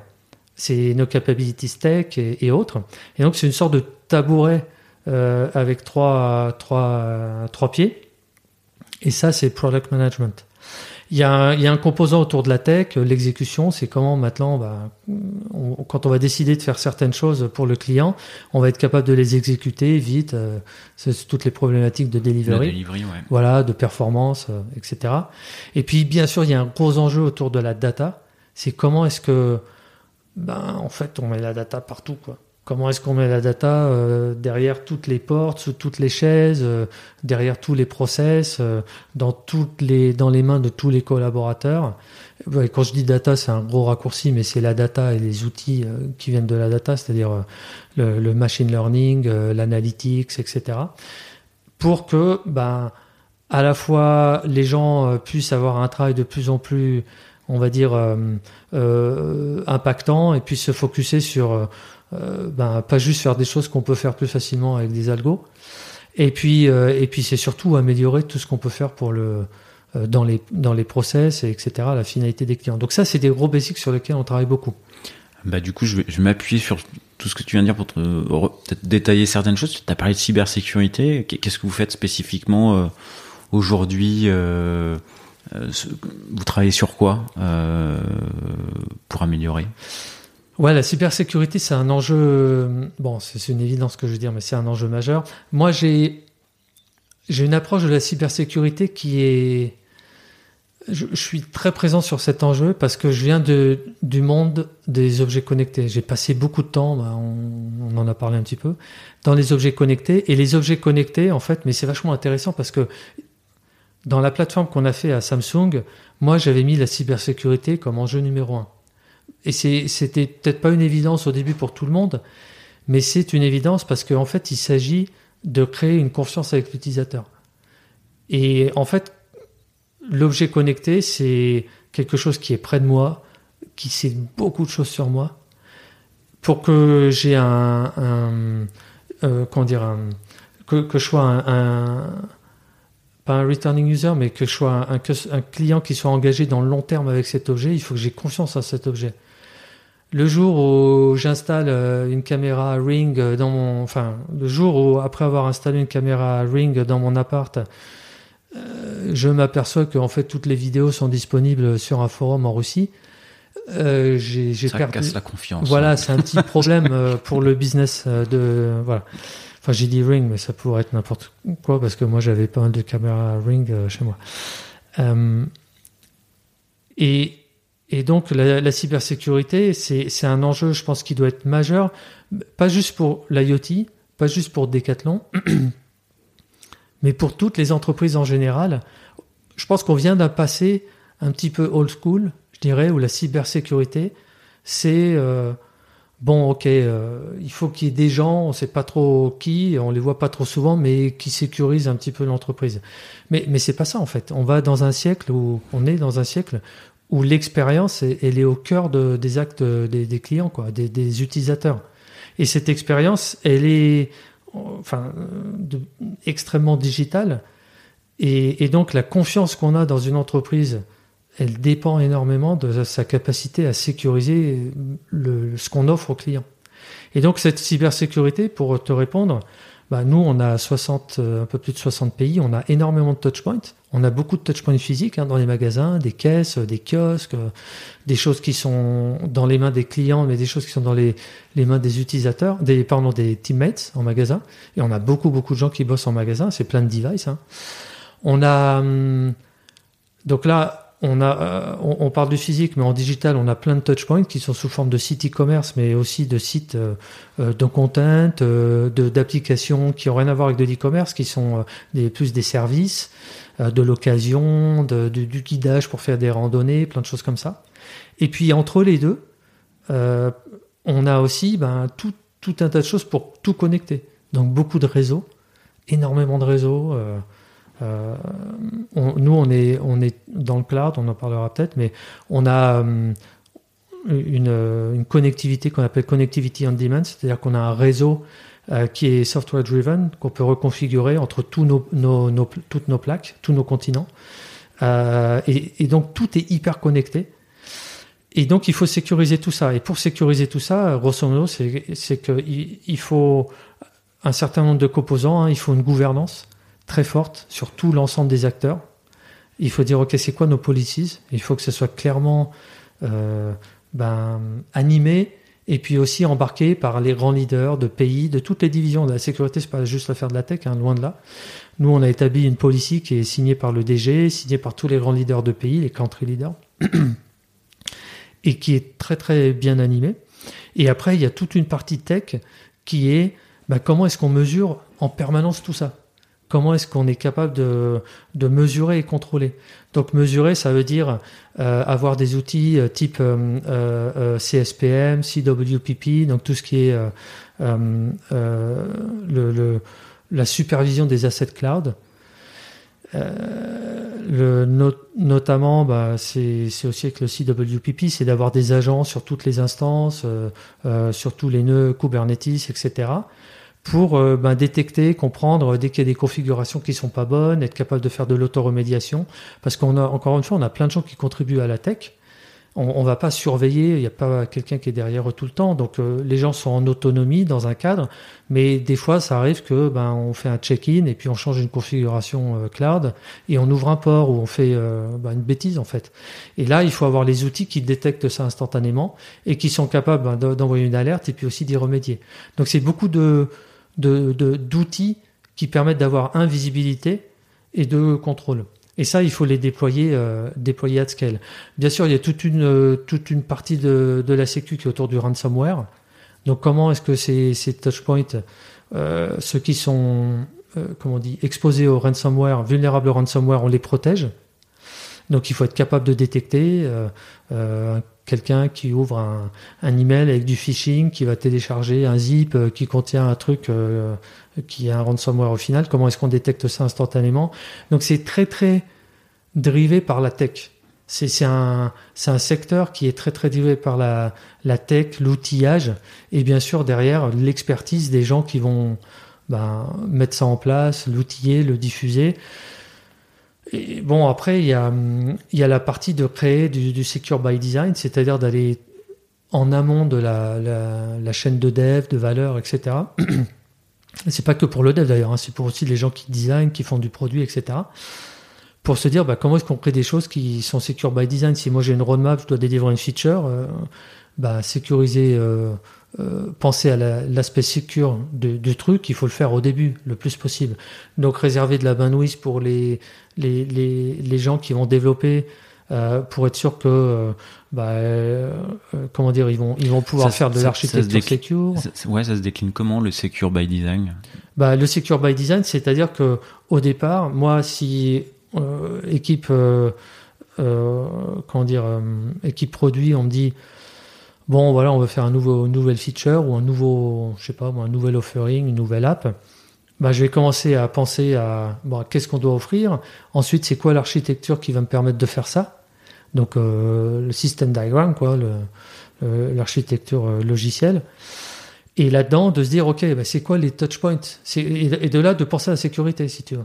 Tu vois? Donc là, euh, j'écris mon système diagram et, et, là, je commence à penser à la sécurité. Bien sûr, peut-être pas tout seul. Hein, je vais faire venir des, des, des, des pros. Mais dès, dès, la conception, tu as, des experts sécu qui archi sécu qui sont là, et qui, faut, euh, qui, qui, doivent revoir le. Ouais, absolument. Et se dire attention, là on a là on a une problématique peut-être réseau, on a une problématique peut-être de vulnérabilité. Euh, je sais pas moi d'API. Enfin, il, faut penser à ces possibilités, etc. Et là, bah, on essaie de sécuriser dès le début. Et du coup, dans la roadmap, tu vas avoir euh, un temps, euh, ou disons dit d'une façon différente, tu vas avoir une roadmap qui reflète euh, d'entrée de jeu les besoins de temps à passer sur la sécurité. Plutôt que un peu, je sais pas si traditionnellement, mais je pense que ce qui, ce qui s'est beaucoup passé dans le passé, c'est OK, on fait notre truc pour qu'il réponde au cahier des charges. Et puis vers la fin, là, avant qu'on fasse une product release, qu'on le mette sur le marché, ah, on va quand même euh, passer un petit coup de fil à l'équipe sécurité. Euh, ok, euh, vous, pouvez regarder, mais on release demain hein, quand même. je, caricature, mais mais et là en fait c'est beaucoup trop tard. c'est enfin s'il faut faire de gros changements, c'est trop tard en général. Donc c'est ça, c'est c'est le shift left, le shift left, c'est de, de de mettre la cybersécurité au tout début.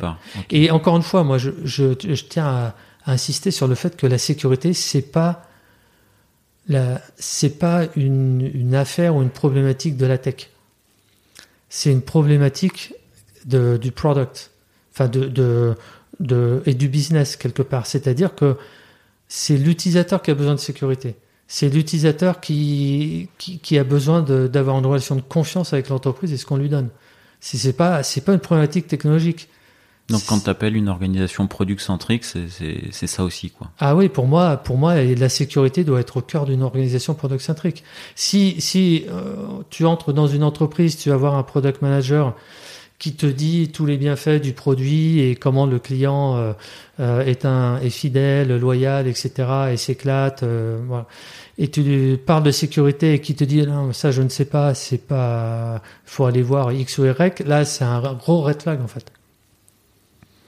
Ok, je, rebondis sur quelque chose, tu as parlé de, sécurité et, tu l'as relié à l'IoT. Euh, L'IoT, c'est un peu le futur du, du sport et, hmm. et de Decathlon. Enfin voilà, Decathlon l'envisage comment l'IoT? Ah, C'est une super question. Bon, très humblement, on n'a pas la réponse. Hein. si on l'avait, je crois qu'on on la dirait pas d'ailleurs. Euh, Vous allez connecter des trucs utiles et des trucs inutiles ou on, va, on va essayer de pas connecter de choses inutiles, même si le l'engouement euh, des fois euh, nous, nous en donne envie. Non, l'IoT, les produits connectés. Alors, je, vais plutôt utiliser les, produits sportifs connectés. Euh, c'est vrai qu'on parle beaucoup même en interne d'IoT, mais l'IoT, c'est tellement si large. Tu peux nous donner quelques enfin, euh, exemples du futur euh, de, ce qui pourrait se passer, des idées qu'il peut y avoir. Du... J'imagine il y a plein de foisonnements, mais... Oui, ouais, tout à fait. Non, pour nous, je pense que c'est indispensable d'intégrer ça dans, dans ce qu'on va offrir aux, aux utilisateurs. Après, Decathlon, c'est sport for all. Donc, c'est euh, nous, on va pas forcément, enfin, on n'a pas une vision de de créer des objets hyper, euh, euh, on va dire, tellement, tellement complexes technologiquement que, qui sont accessibles qu'à une niche d'utilisateurs. ok? Decathlon, c'est quand même pour le plus grand nombre. Donc on a envie aussi d'approcher ça dans cette optique-là. Cela dit, oui, les objets connectés sportifs, c'est en fait, je pense que euh, c'est nécessaire parce que ça va, euh, ça enabler tout un tas de use cases. Use cases qui vont sûrement être géniaux. On va essayer de pas s'égarer sur cette route, mais, euh, mais il y a des use cases qui vont être géniaux. Tu vois, je, te donne quelques exemples comme tu le disais.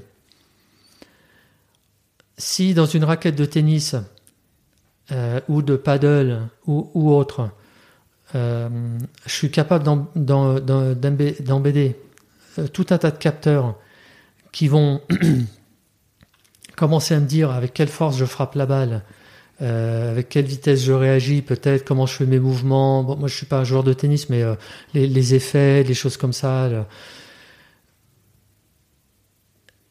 Et qu'on est capable, grâce au fait qu'il y ait beaucoup de gens qui utilisent ça, et qu'on est et en plus euh, qu'on sache que certains de ces, utilisateurs progressent plus ou moins vite, on peut commencer à se dire ah bah tiens regarde ce geste là, il est idéal pour progresser. Peut-être que toi tu as un défaut quand tu veux faire ton lift ou je sais pas quoi, ou, ta raquette est mal orientée et ce qu'on remarque chez les bons utilisateurs, c'est qu'en fait il faut plutôt faire comme ci comme ça. Donc d'un seul coup, alors je dis pas que ça va remplacer un professeur, c'est pas le cas, mais ça va te donner, euh, tu vois, un self-feedback qui va être hyper, utile pour toi progresser dans ton sport. Et comme il y a beaucoup de gens qui font du sport aussi dans l'intention de progresser, une sorte de, passion, de se dire bah ouais, je veux être meilleur dans ce sport, d'un seul coup, ça devient un enabler de, de, ton progrès. Euh, je reviens un peu à, à l'époque là des, des startups où on avait fait ce logiciel qui te permettait d'apprendre anglais euh, tout seul c'est génial parce que tu es capable de, faire du self-learning. Tu apprends. Alors, c'est toujours génial d'être avec un professeur, mais tu peux faire une grosse partie du truc. Et peut-être que le temps que tu vas passer avec, avec ton professeur, ça va être un add-on pour te faire cliquer, pour, euh, pour aller au niveau d'au-dessus, pour apprendre euh, enfin, vraiment l'essentiel. Et là, c'est pareil. Donc, ça, moi, je pense que le produit sportif, ça va être, ça va être de plus en plus utile pour les gens qui veulent une expérience euh, sportive de progression. Mais il y a, d'autres choses derrière. Par exemple, là, euh, c'est un projet qui est assez génial. Les équipes de, ping-pong euh, Pongori, donc ça c'est la marque de ping-pong de Decat, travaillent sur une sorte de dongle ou un, comment dire un, petit plugin que tu mets sur une raquette physique, ok, qui permet de capturer exactement les mouvements de la raquette avec super précision. Et ce dongle est connecté à un jeu. Alors nous, on fait pas le jeu, hein, mais euh, euh, connecté euh, à un jeu de ping-pong en réalité virtuelle. Et donc, tu peux jouer en réalité virtuelle, mais avec tes mouvements. Avec tes vrais mouvements et pas avec, tu sais, des jeux oui, etc. où c'est hyper vague en fait. Mais là, il y a une précision vraiment euh, extrême. Nous, on est capable, avec ce dongle, de, de, de, de, reproduire euh, voilà, toute la, le physique. Et donc, le jeu que tu fais maintenant en virtuel est, euh, est d'un vachement plus haut niveau. Et si tu veux, tu peux imaginer des sportifs de haut niveau qui vont utiliser ça, mais du coup, tu n'as plus besoin de table. Tu peux faire ça dans ton garage, enfin dans ton dans ta chambre le soir, même si tu n'as pas beaucoup de place. Et tu peux jouer en réalité virtuelle avec quelqu'un d'autre. Donc ça, ça, tu vois, ces objets connectés aussi, ça, ça ouvre plein de, de, domaines qui restent du sport, dans lequel tu fais du vrai mouvement, etc. Euh, mais euh, mais qui, qui, te le font vivre d'une autre façon. T'as un ou deux autres use cases euh, qui viennent en Oui, ouais, ouais, non, mais bien sûr, il y a plein de use cases. On travaille sur, on travaille sur, par exemple, tout l'entraînement, les, les, équipements pour faire du sport à la maison du type euh, running ou euh, euh, les rameurs, des choses comme ça, pour, bah, pour connecter ces choses-là à des expériences on va dire, de, euh, tu sais, des, des, des, plateformes qui te permettent de, de faire ton expérience dans un monde virtuel, par exemple, ou de, Ah oui, un, trainer, tu- tu vois, Ouais. Un peu à la Zwift. Comme tu te fais le, le col de l'Isoar à Exactement, vélo. quoi. exactement. Donc là, tu connectes euh, euh, tous les tous tes objets et d'un seul coup, bah, tu pédales pas tout seul en regardant le mur, mais tu pédales en regardant voilà ton ta tablette ou euh, ton ton ta télé si tu l'as connecté à un ordi. Et, euh, et ce que tu fais sur ton home trainer, enfin sur ton ton vélo d'appartement ou ton rameur ou autre, en fait, ça te fait progresser dans le dans le dans le, le jeu, enfin dans le monde virtuel. Et là, tu peux jouer avec d'autres personnes, etc. Donc, euh, donc ça, c'est assez, assez cool. On a, on a aussi l'intention de connecter des objets pour, par exemple, euh, euh, bah, te permettre d'écouter de la musique quand tu fais du sport euh, avec des objets euh, dans lesquels il n'y a pas forcément de la musique, par exemple des casques, euh, des casques de pour aller écouter la musique quand tu nages, etc. Il y- il y a une variété énorme de, de use cases. Ouais. Donc ça, on y bosse maintenant pour euh, maintenant et dans 5, 10, 15 ans, quoi. Ouais, alors on espère moins que 5, 10, 15 ans, mais oui, oui. Et alors derrière tout ça, il y a une plateforme d'objets connectés. Donc là, on est en plein dans la tech. Comment est-ce qu'on crée une plateforme d'objets connectés secure qui va nous permettre de... Et on travaille aussi sur le hardware, parce qu'on a, a un process hardware, donc on travaille sur l'électronique, l'électronique embarquée, qui va être capable de résister aux, on va dire, aux, bah, aux problématiques. hein. Si on, on a un ballon connecté un jour, euh, bon, il faut que le truc résiste au fait qu'on va taper euh, des millions de fois dedans. hein. Donc c'est pas c'est pas du, du embedded hardware qui est anodin. Donc on travaille sur le hardware, sur la plateforme tech. Donc là c'est du cloud. Comment est-ce que ces objets ensuite envoient euh, l'information au cloud? Et là, ben il y a toutes les problématiques des objets connectés, c'est-à-dire bon la sécurisation on en a parlé, la collecte des datas, la mise à disposition des datas, et après plein de, de problématiques de de, de management de fleet of devices, c'est-à-dire comment est-ce qu'on fait de l'OTA, over the air update. Euh, Quand on a plein d'objets connectés, des fois il faut updater leur firmware, c'est une grosse problématique des objets connectés, donc comment est-ce qu'on va faire ça? Et puis après, ben, une fois qu'on a, on a ça, comment est-ce qu'on fait pour euh, ben, leverager cette data? Et puis euh, on, donner, euh, donner ça à l'utilisateur sous forme d'une expérience euh, améliorée. Donc là, ouais, ça c'est une grosse problématique tech et UX sur laquelle on bosse. Donc quelque part, vous voulez plus vendre des outils, vous voulez vendre et puis continuer, enfin accompagner les après l'acte d'achat. Exact. Ouais, ouais, ouais, tout, tout à fait. Et ça, ça nous amène à, à une question, mais c'est ça, c'est des questions de, de, de stratégiques de, de Decathlon, de, de se dire, bah, comment est-ce qu'on passe d'un modèle où effectivement c'est un peu du one shot, c'est-à-dire que le, client vient et achète un produit. Et euh, bah, on va le revoir, on va la revoir quand il aura besoin d'un autre produit. Ok, peut-être euh, de meilleures euh, performances. on va de plus en plus dans les produits de performance, ou peut-être dans un autre sport, voilà. Ou peut-être parce que le, le, le ou la cliente a un enfant. donc, euh, voilà. Mais c'est un peu le life cycle du, du client euh, courant.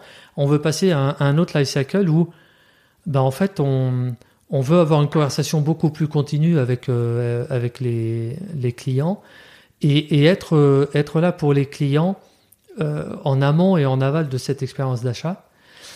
Et, et surtout aussi dans un modèle plus, beaucoup plus, on va dire, euh, sustainable, beaucoup plus circulaire. Comment est-ce qu'on peut bah, passer de l'achat pur à la location, à la, à la, euh, tout ce qui est circular économie, à, à la vente d'occasion?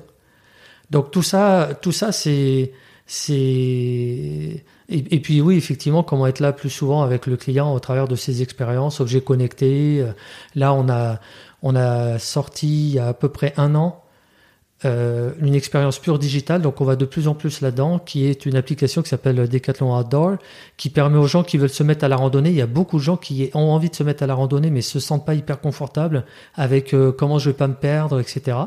Et c'est une vraie problématique. Et donc on a on a écrit une, une application qui permet de faire du guidage. Donc c'est une application qui fait du guidage assez précis en, en rando, en montagne, hein, là où il n'y a pas forcément euh, euh, les meilleurs signaux, etc. Et, et, et oriente les gens euh, le long de leur chemin. Donc ça c'est du pur digital. On, on voit rien en fait. On, on aide les gens à pratiquer leur, euh, leur sport. Et donc ça, c'est c'est pas quelque chose que Decathlon faisait avant. On va faire des choses comme ça aussi dans la mobilité urbaine, dans tout un tas d'autres domaines. Donc on a tout un tas de de services et d'expériences qui sont là pour accompagner les utilisateurs dans leur pratique du sport, pas juste euh, être là pour, euh, euh, les objets qui vont leur, permettre de pratiquer du sport. Et encore une fois, dans un modèle un peu très circulaire. C'est-à-dire, bah, vous pouvez acheter ou peut-être que vous pouvez louer. Là, on a lancé de la location de vélo, etc., etc. Et ça, côté tech, ça nous emmène vers des mondes qu'on maîtrise pas encore super bien. C'est un changement de modèle pour Decathlon parce que tu peux imaginer que Decathlon, c'est un gros système de flux sortant. Euh, si, si, je résume à l'extrême, hein, on, on design des, des, produits, on les conçoit. D'ailleurs, il y a, une, toute une chaîne numérique et on, on a énormément de tech euh, là-dessus sur comment construire des produits. C'est super excitant et compliqué, c'est toute cette partie-là. Euh, comment on enable les 80 euh, équipes de sport à produire des, des produits. Et, et, après, ben, on va les faire produire et après, on va les acheminer à un lieu où on les met à disposition du client et le client part avec. Alors, ça peut être un site web ou un magasin physique. Mais maintenant, là, on parle de, de, de on ne sait plus que du flux sortant, c'est du flux réentrant, puisque ben il va y avoir des choses que tu loues, que tu ramènes, il faut qu'on les remette sur le sur le, le, circuit. Il y a des choses que tu vas acheter, mais que tu vas revendre pour acheter un autre, etc. Euh, ça ça ça pousse nos systèmes, toute la tech, là on peut imaginer toute la tech à, bah, à faire un gros shift dans nos architectures, de dire bah, maintenant on peut reprendre des produits. Et derrière, il y a des use cases qui sont assez, euh, assez intéressants. Tu vois, on a un, un truc qui s'appelle Product to Web. Tu me coupes si je parle trop. Euh, de mettre des QR codes sur tous nos produits. Tu sais, le QR code, ouais. bon, maintenant tout le monde connaît ça, évidemment. euh, merci, euh, Covid. Et, donc, euh, ce QR code étant a, a, associé à ben, un produit unique, pas un type de produit, hein, ben, grâce à ça, on peut permettre au, de, suivre le, le produit dans, dans, toute sa life cycle et même quand il va passer de main en main, si on le revend, etc. Donc le, on pourra savoir si le, le, produit a déjà été réparé dans le passé, on pourra savoir si le produit euh, a des problèmes, etc. S'il change d'ownership, ça nous ouvre tout un tas de use cases, mais qui, qui, qui vont être importants dans cette économie un petit peu circulaire, où les produits vont recirculer, être réparés, etc. Et donc, il faut la tech derrière. Dans l'économie être... circulaire, vous l'imaginez à travers de QR code ou à, ou à travers d'autres choses, des puces NFT ou des. Alors, le QR code, c'est le truc facile parce que tout le monde peut prendre une photo. Mais ouais, il y a, il y a effectivement. Euh... Alors, tu as dit NFT, mais tu voulais peut-être dire NFC NFC, vraiment. Ouais, ouais, ouais. ouais. Euh, parce que sinon, là, ouais, sinon un autre. oui, c'est autre chose. On va dans un autre univers. Euh, ouais, ouais, NFC aussi. NFC aussi. Mais mais hum, mettre un QR code, c'est un petit peu plus simple. Mais NFC, on, travaille aussi beaucoup là-dessus. Ok. Je, je crois que j'ai mille questions, mais j'en ai encore deux, trois en tête. Euh, on n'a pas parlé de web, mais euh, tu parlais, je bosse maintenant pour euh, dans 5-10 ans. Le, les magasins, c'est fini. L'avenir, c'est le web. Est-ce que le web et est-ce que le web c'est euh, Enfin, il y a, y, a, y a, des grosses modes de marketplace aujourd'hui. Euh, Est-ce que c'est aussi des choses qui sont envisagées côté Decat, euh, côté vente sur le web? Enfin voilà, c'est quoi l'avenir du web pour Decat? Ouais. et les enjeux tech qu'il y a derrière? En fait, moi, moi le, le, le truc qui m'aide à approcher ça, c'est mon passé dans la tech. C'est, tu sais, tu as, as, connu ça toi aussi. Il y a eu, il y a eu beaucoup de changements dans la tech et il y a eu beaucoup de modes aussi. Et les gens embarquent sur des modes et ça va très loin. Et après, ça fait, ça, ça se dégonfle. enfin, tu, tu, tu vois? Et, et, depuis hyper longtemps. Le, je me souviens d'une époque, il y a longtemps, longtemps, où c'était euh, le Object Oriented Programming. Et donc, euh, à l'époque de C, C++, ah, tout devait être des objets orientés. Alors, il y a plein de gens, je pense, qui n'ont pas forcément connu cette époque, mais des entreprises entières refaisaient leur librairie de composants en Object Oriented Programming, tout le monde faisait leurs objets pour qu'il y ait une grande collection énorme de, de librairies. Alors c'était du C ou du C++, mais c'est allé à l'extrême parce qu'il y a une sorte de, hype. Et puis après, on s'est aperçu qu'en fait, euh, c'était une usine à gaz complètement débile et qu'il fallait surtout pas faire ça. Et, et ainsi de suite, si tu veux, euh, dans tous ces cycles de tech, il y a eu des émergences, de la hype, et puis après, ah, une fois que le gâteau, le soufflet est retombé, on a compris la vraie valeur du truc et comment on pouvait l'utiliser. Moi, ça m'a un petit peu formé en fait de, voir ça et puis d'être aussi brûlé hein, par certains de, ces, euh, expériences. Et je pense que vis-à-vis de ta question, c'est la même chose. Tu vois, c'est assez intéressant. Aujourd'hui, aux États-Unis, moi j'ai vécu ben, les 15 ou plus dernières années aux États-Unis. Euh, pendant les dix dernières années, on parlait qu'un truc, c'était la demise, le, la chute du mall. Tu sais, aux États-Unis, il y a beaucoup de malls, donc c'est ces grands centres commerciaux, et puis ben, ça, ça diminue, euh, il y a plus assez de foot traffic, euh, ça devient un peu des ghost malls, et puis ça ferme, etc. Mais là, il y a, une émergence de, tiens, les gens retournent au mall, et puis il y a des malls qui commencent à se reconstituer, tu vois? C'est vachement intéressant parce que as, enfin, pendant dix ans, tu as entendu tout, le monde qui a dit bah, c'est terminé, c'est fini, il n'y aura plus jamais de mall, etc. Bon, ils vont pas être la même euh, chose qu'avant, mais il y a une résurgence. C'est, je pense que c'est un phénomène de la société humaine de d'avoir des, tu vois, un peu des, des, de coups de barre à, droite, à gauche. Le web, euh, enfin le, le, web, l'e-commerce, maintenant c'est un given, enfin depuis très longtemps. Les marketplaces, c'est un given depuis très longtemps. Hein. Amazon, la première marketplace, euh, c'était en 1995. Enfin, c'est, ça fait, euh, allez, en calcul rapide, 27 27 ans. ça fait 27 ans. Enfin, je veux dire, on n'est plus en train de parler d'un truc nouveau, quoi. Le web, euh, non, enfin bon, voilà, on, parlait tout à l'heure de .com. c'est, voilà, ça fait plus de 20 ans. Les, magasins versus web, pour moi, c'est une dichotomie qui est fausse. Je pense que les magasins, ça, c'est quelque chose qui va rester pour longtemps, mais qui est complémenté par le web. Le magasin va plus fournir le même type d'expérience. Les gens, après c'est très sociétal. Hein. Attention, euh, moi je, je, parle un petit peu de ça d'un point de vue, enfin d'un haut niveau, mais les gens vont ont, toujours besoin de relations humaines. On est dans un monde où on, on est privé, euh, on a été privé un peu de relations humaines, le Covid, etc.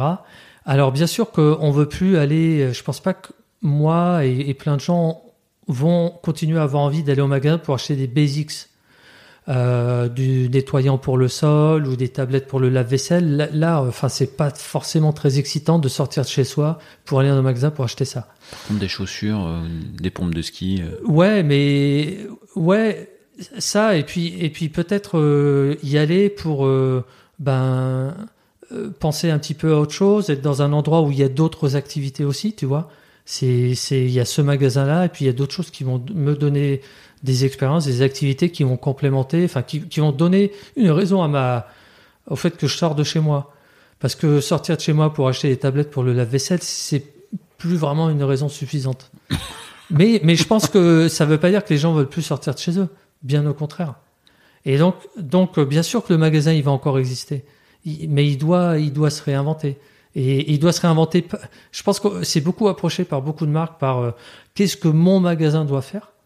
Mais je pense que c'est, il faut penser un petit peu plus large et se dire, euh, ou qu'est-ce que mon, mon client va faire dans mon magasin.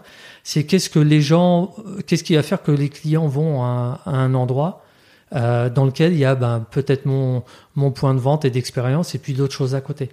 Donc oui, pour nous, le magasin physique, c'est encore hyper important et ça le restera toujours, mais ça doit évoluer un petit peu. Et le web là-dedans, le web, euh, bon, bah, hyper présent, va devenir de plus en plus présent. À Decathlon, on, est passé de quelques pourcents en deux ans euh, à plus de 20% de, de chiffre d'affaires par le, le, le web. le web, enfin le digital au global, hein, le pure web, et puis aussi le digital en magasin. Mais ça va, ça, va aller en, grandissant. C'est, c'est après à nous de, et c'est pour ça que je pense que c'est important de créer une plateforme et les capacités dans l'entreprise pour pouvoir réagir et pivoter. Donc là, on investit beaucoup, euh, nous, dans l'optimisation de l'e-commerce. On investit beaucoup à scale. Hein, encore une fois, c'est pas juste dans Mhm. un pays, mais dans tous les pays, et c'est c'est un projet d'ampleur. C'est, enfin, ça, c'est, euh, enfin, on pourrait y passer des heures à parler de ça, mais on doit investir aussi dans les capacités à créer une plateforme qui nous permet d'évoluer. Et c'est pour ça que je parle un peu de l'accord plateforme. Si tu veux, quand tu regardes euh, euh, Pinduoduo, euh, le, le modèle de Pinduoduo, c'est quelque chose qui, qui nous emmène loin de d'un modèle basique de euh, j'ai un site e-commerce et une marketplace. Enfin, ça va beaucoup plus loin que ça. C'est un modèle dans lequel euh, bah, je viens sur Pinduoduo parce que euh, il y a une communauté et puis en fait Pinduoduo est capable de m'apporter des choses que je vais pas trouver ailleurs parce qu'ils sont capables d'utiliser toute la data qu'ils ont de tous les utilisateurs qui achètent plein de trucs, etc. Enfin bon, c'est complètement différent. Donc nous, je sais pas si ce modèle-là il viendra euh, sur euh, par exemple euh, des, autres plaques que l'Asie. C'est pas c'est pas gagné, mais mais on, en tant qu'entreprise, on doit avoir une plateforme technologique qui nous permette d'aller là-dedans sans que ce soit un major rework et qu'on se dise ouais on a trois ans de réarchitecture. Et c'est ça où, je pense que c'est important. C'est là où je pense que c'est important. Ok, ok, ok. Je, je crois que j'aurai encore pas mal de questions. Je, ça doit se sentir que j'aime bien le- le- l'échange et, et, et Décathlon également. Je te posais. Ouais, bah parfait. Je, allez, les, les trois dernières questions usuelles. euh, Est-ce que tu as un, un proverbe, une devise, une phrase? Ouais, ouais, ouais. Moi, mais alors elle est très personnelle et pas professionnelle. Moi, je, je, je c'est pas, c'est pas à dire aux autres. Hein, c'est que je me dis à moi-même. Je la prends comme ça la question. Moi, je me dis toujours que j'ai qu'une seule vie. Euh, Ça fait très longtemps. Ça fait très longtemps que je, je, je martèle ça dans ma propre tête. Et j'ai eu quelques expériences dans ma vie qui m'ont fait réaliser que bah, la vie c'était fragile, euh, le, le temps passe vite. Enfin, c'est un peu des évidences hein, que je dis, mais des fois on est pris dans le flot de notre carrière, de, de, plein de choses, de nos boulots, etc. Et, ouais, ouais, moi je trouve qu'on n'a qu'une seule vie et il faut en profiter. Tu vois, je te disais, j'ai fait un break à un moment dans, dans ma carrière euh, où je suis allé faire plein de choses avec, euh, avec ma femme, le tour du monde et d'autres choses. À un âge, je pense, où j'ai rencontré plein de gens qui ont dit, ouais, c'est un petit peu... euh, dangereux Ouais, je sais pas, euh, t'es sûr euh, pour ta carrière, etc. Et ben voilà, c'est on n'a qu'une vie. Faut faut faire ces choses-là. Faut faut voilà, faut faut aller dans des zones de danger, d'inconfort. Donc je je j'essaie de me répéter euh, beaucoup ça. Ouais. C'est un de tes moteurs. C'est ce qui te permet de, de déclencher des, des, des petits tournants parfois. Exactement. Et puis aussi de, de profiter, de de, de prendre du recul, de me rendre compte de de, de ce que j'ai et de me dire bah ok des fois euh, oui il faut faire ce pas là et c'est pas grave. On va aller euh, quelque part où on sait pas vraiment où ça va atterrir mais c'est on n'a qu'une vie il faut le faire maintenant. Il n'y a pas de deuxième vie où on pourra le faire. Est-ce que tu as un surnom ou des surnoms? Non pas vraiment. Non non non j'ai je- j'en ai j'en ai euh, j'en ai sûrement eu euh, et puis des très simples GG etc mais euh, non pas plus que ça non non, Pas non. plus que ça Ouais. Et est-ce qu'il y a une question que je t'aurais pas posée et que tu aimerais que je te pose? Oui, on pourrait parler d'un sujet que, qui, pour moi, est hyper important, qui est euh, euh, l'éthique. L'éthique, euh, qu'est-ce que ça veut dire pour les entreprises, pour ce qu'on fait? C'est des questions que nous, on, on, on- se pose. Moi, je me pose. euh, beaucoup d'entreprises se posent. Et c'est aussi un sujet. Alors, c'est pas ici qu'on va donner la réponse, mais je, je, pense qu'on on doit, en tant qu'entreprise et, au-delà de ça, société, euh, être de plus en plus euh, en réflexion et clair sur, sur cet aspect dans, les, dans ce qu'on va proposer. Alors, bah, déjà, c'est une conviction personnelle. tu, tu, tu mets quoi derrière éthique du coup? Oui, c'est vrai qu'il faut partir par, euh, par cet angle. L'éthique, c'est c'est un bon, c'est un gros sujet. C'est tout ce qui est responsabilité, euh, on peut dire euh, numérique, environnementale, pour le résumer. et il y a d'autres choses et sociétales. Mais en tout cas, pris de l'aspect, pris, pris de l'aspect digital et de ce qu'on offre comme expérience aux utilisateurs, il, faut de plus en plus qu'on inscrive ça dans la façon dont on, on va traiter les, les données, la façon dont on va utiliser ces données-là. Je parlais un peu plus tôt de, d'avoir une, une conversation continue avec les utilisateurs. Mais si cette conversation elle, a lieu de durer, comment est-ce que comment est-ce que trois ans plus tard, quatre ans, cinq ans, dix ans plus tard, dans cette conversation, et je parle de maintenant, hein, dans cette conversation avec un utilisateur dans lequel toutes les entreprises auront accumulé de plus en plus de connaissances de l'utilisateur. Donc il ne faut pas penser juste avec le prix 2022, il faut penser avec le prix 2032, voire euh, plus et se dire, mais dans dix ans, toutes les entreprises auront accumulé énormément de choses sur l'utilisateur. Et donc, moi, utilisateur, et, enfin, là, je parle de moi, Jérôme euh, Dubreuil, comment je vais me sentir vis-à-vis des entreprises De me dire, ah, d'accord, mais en fait, euh, il y, a tellement de choses qui est su dans cette entreprise. C'est déjà le cas aujourd'hui avec un nombre d'entreprises, mais ça va être encore plus le cas. Et notamment avec euh, des entreprises qui n'ont pas été les Google et les Amazon jusqu'à présent. Euh, qui sont en train de se digitaliser.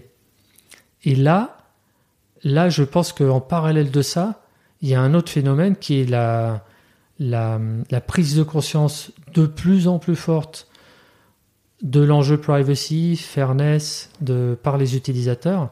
Et donc ces deux trucs vont se rencontrer, ces deux lignes vont se rencontrer. Et, je pense qu'il faut qu'elles se rencontrent de façon positive, que ce soit pas un, un clash, une explosion, mais plutôt euh, qu'elles se mélangent.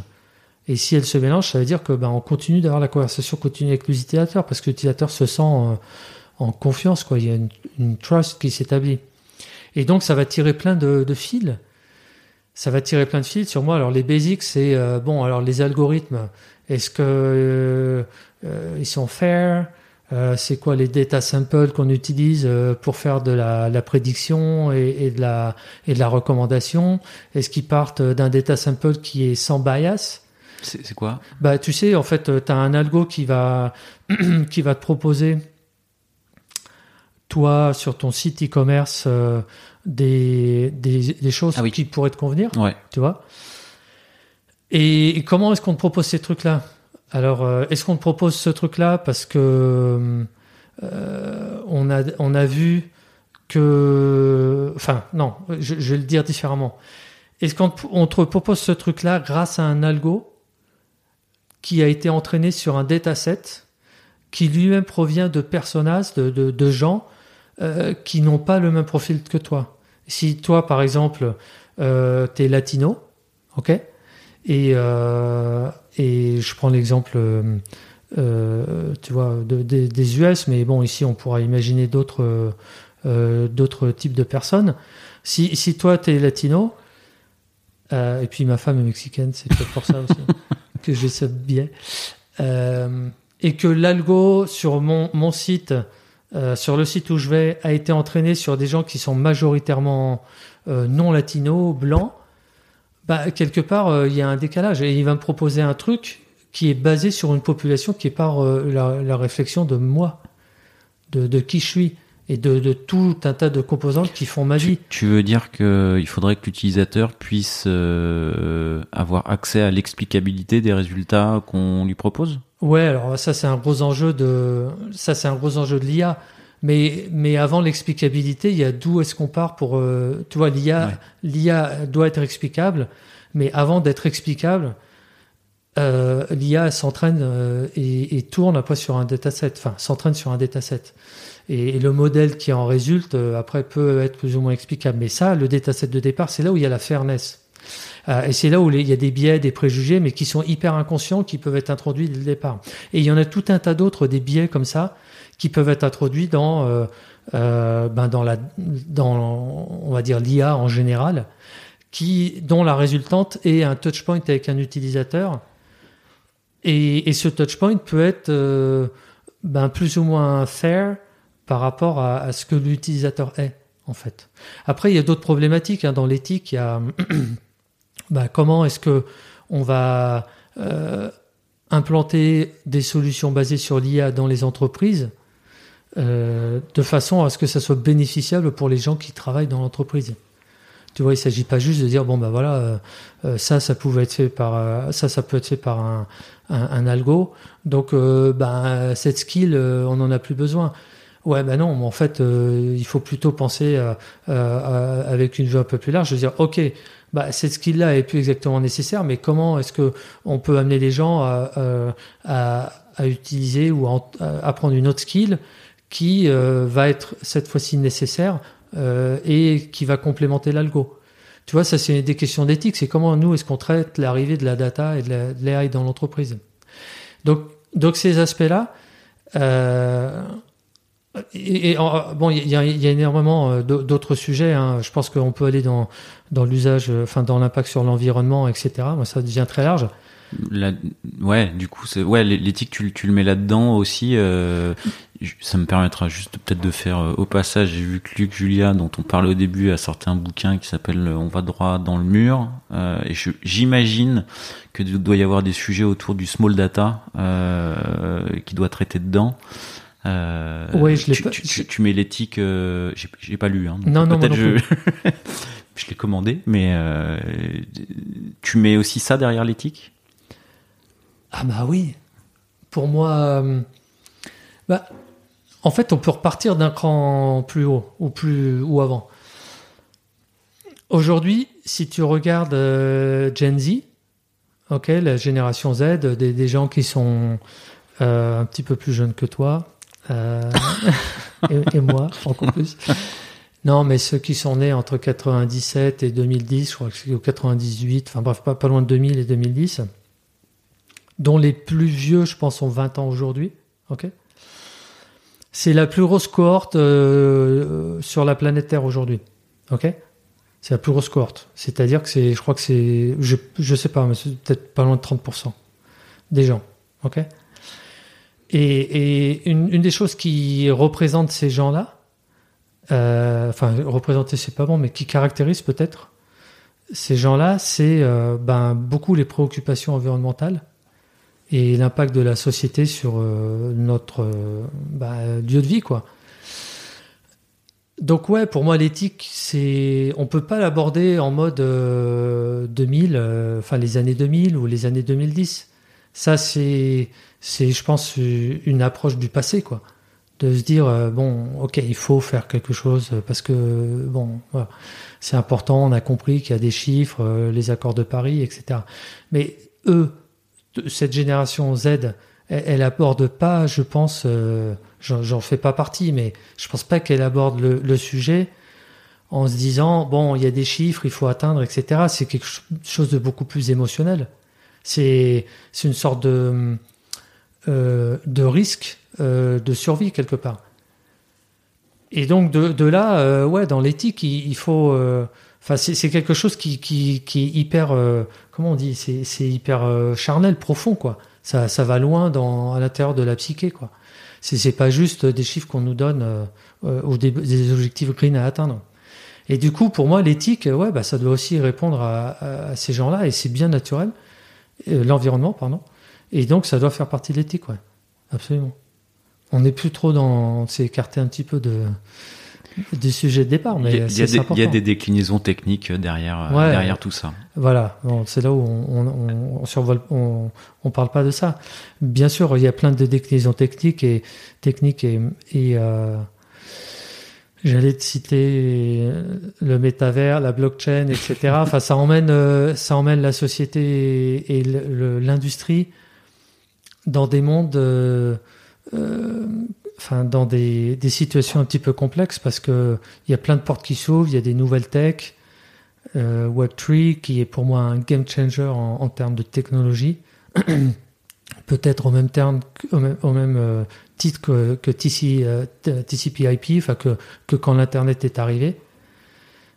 Ou quand on a écrit TCP/IP, euh, on n'imaginait pas un jour qu'on aurait une application pour commander un taxi qui arriverait deux minutes plus tard. mais mais c'est ça. Si tu es Web3, je pense que c'est ça.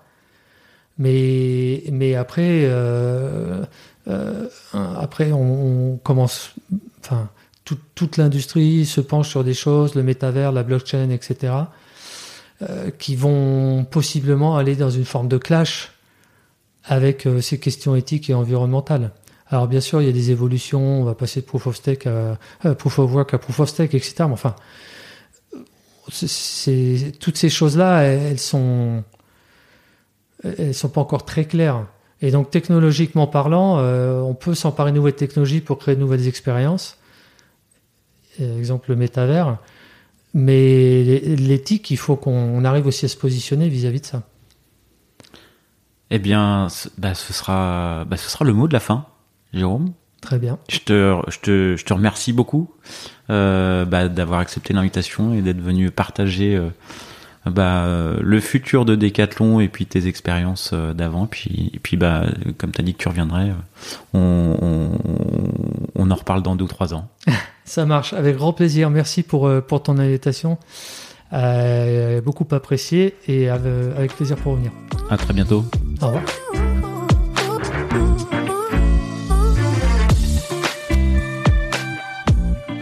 L'épisode est terminé, j'espère qu'il vous a plu et si c'est le cas, c'est le moment de prendre deux ou trois secondes de plus pour euh, deux ou trois clics. Un petit clic pour un pouce bleu euh, ou un petit clic pour un partage aux copains ou un petit clic pour vous abonner euh, et ne pas rater le prochain épisode. À très bientôt.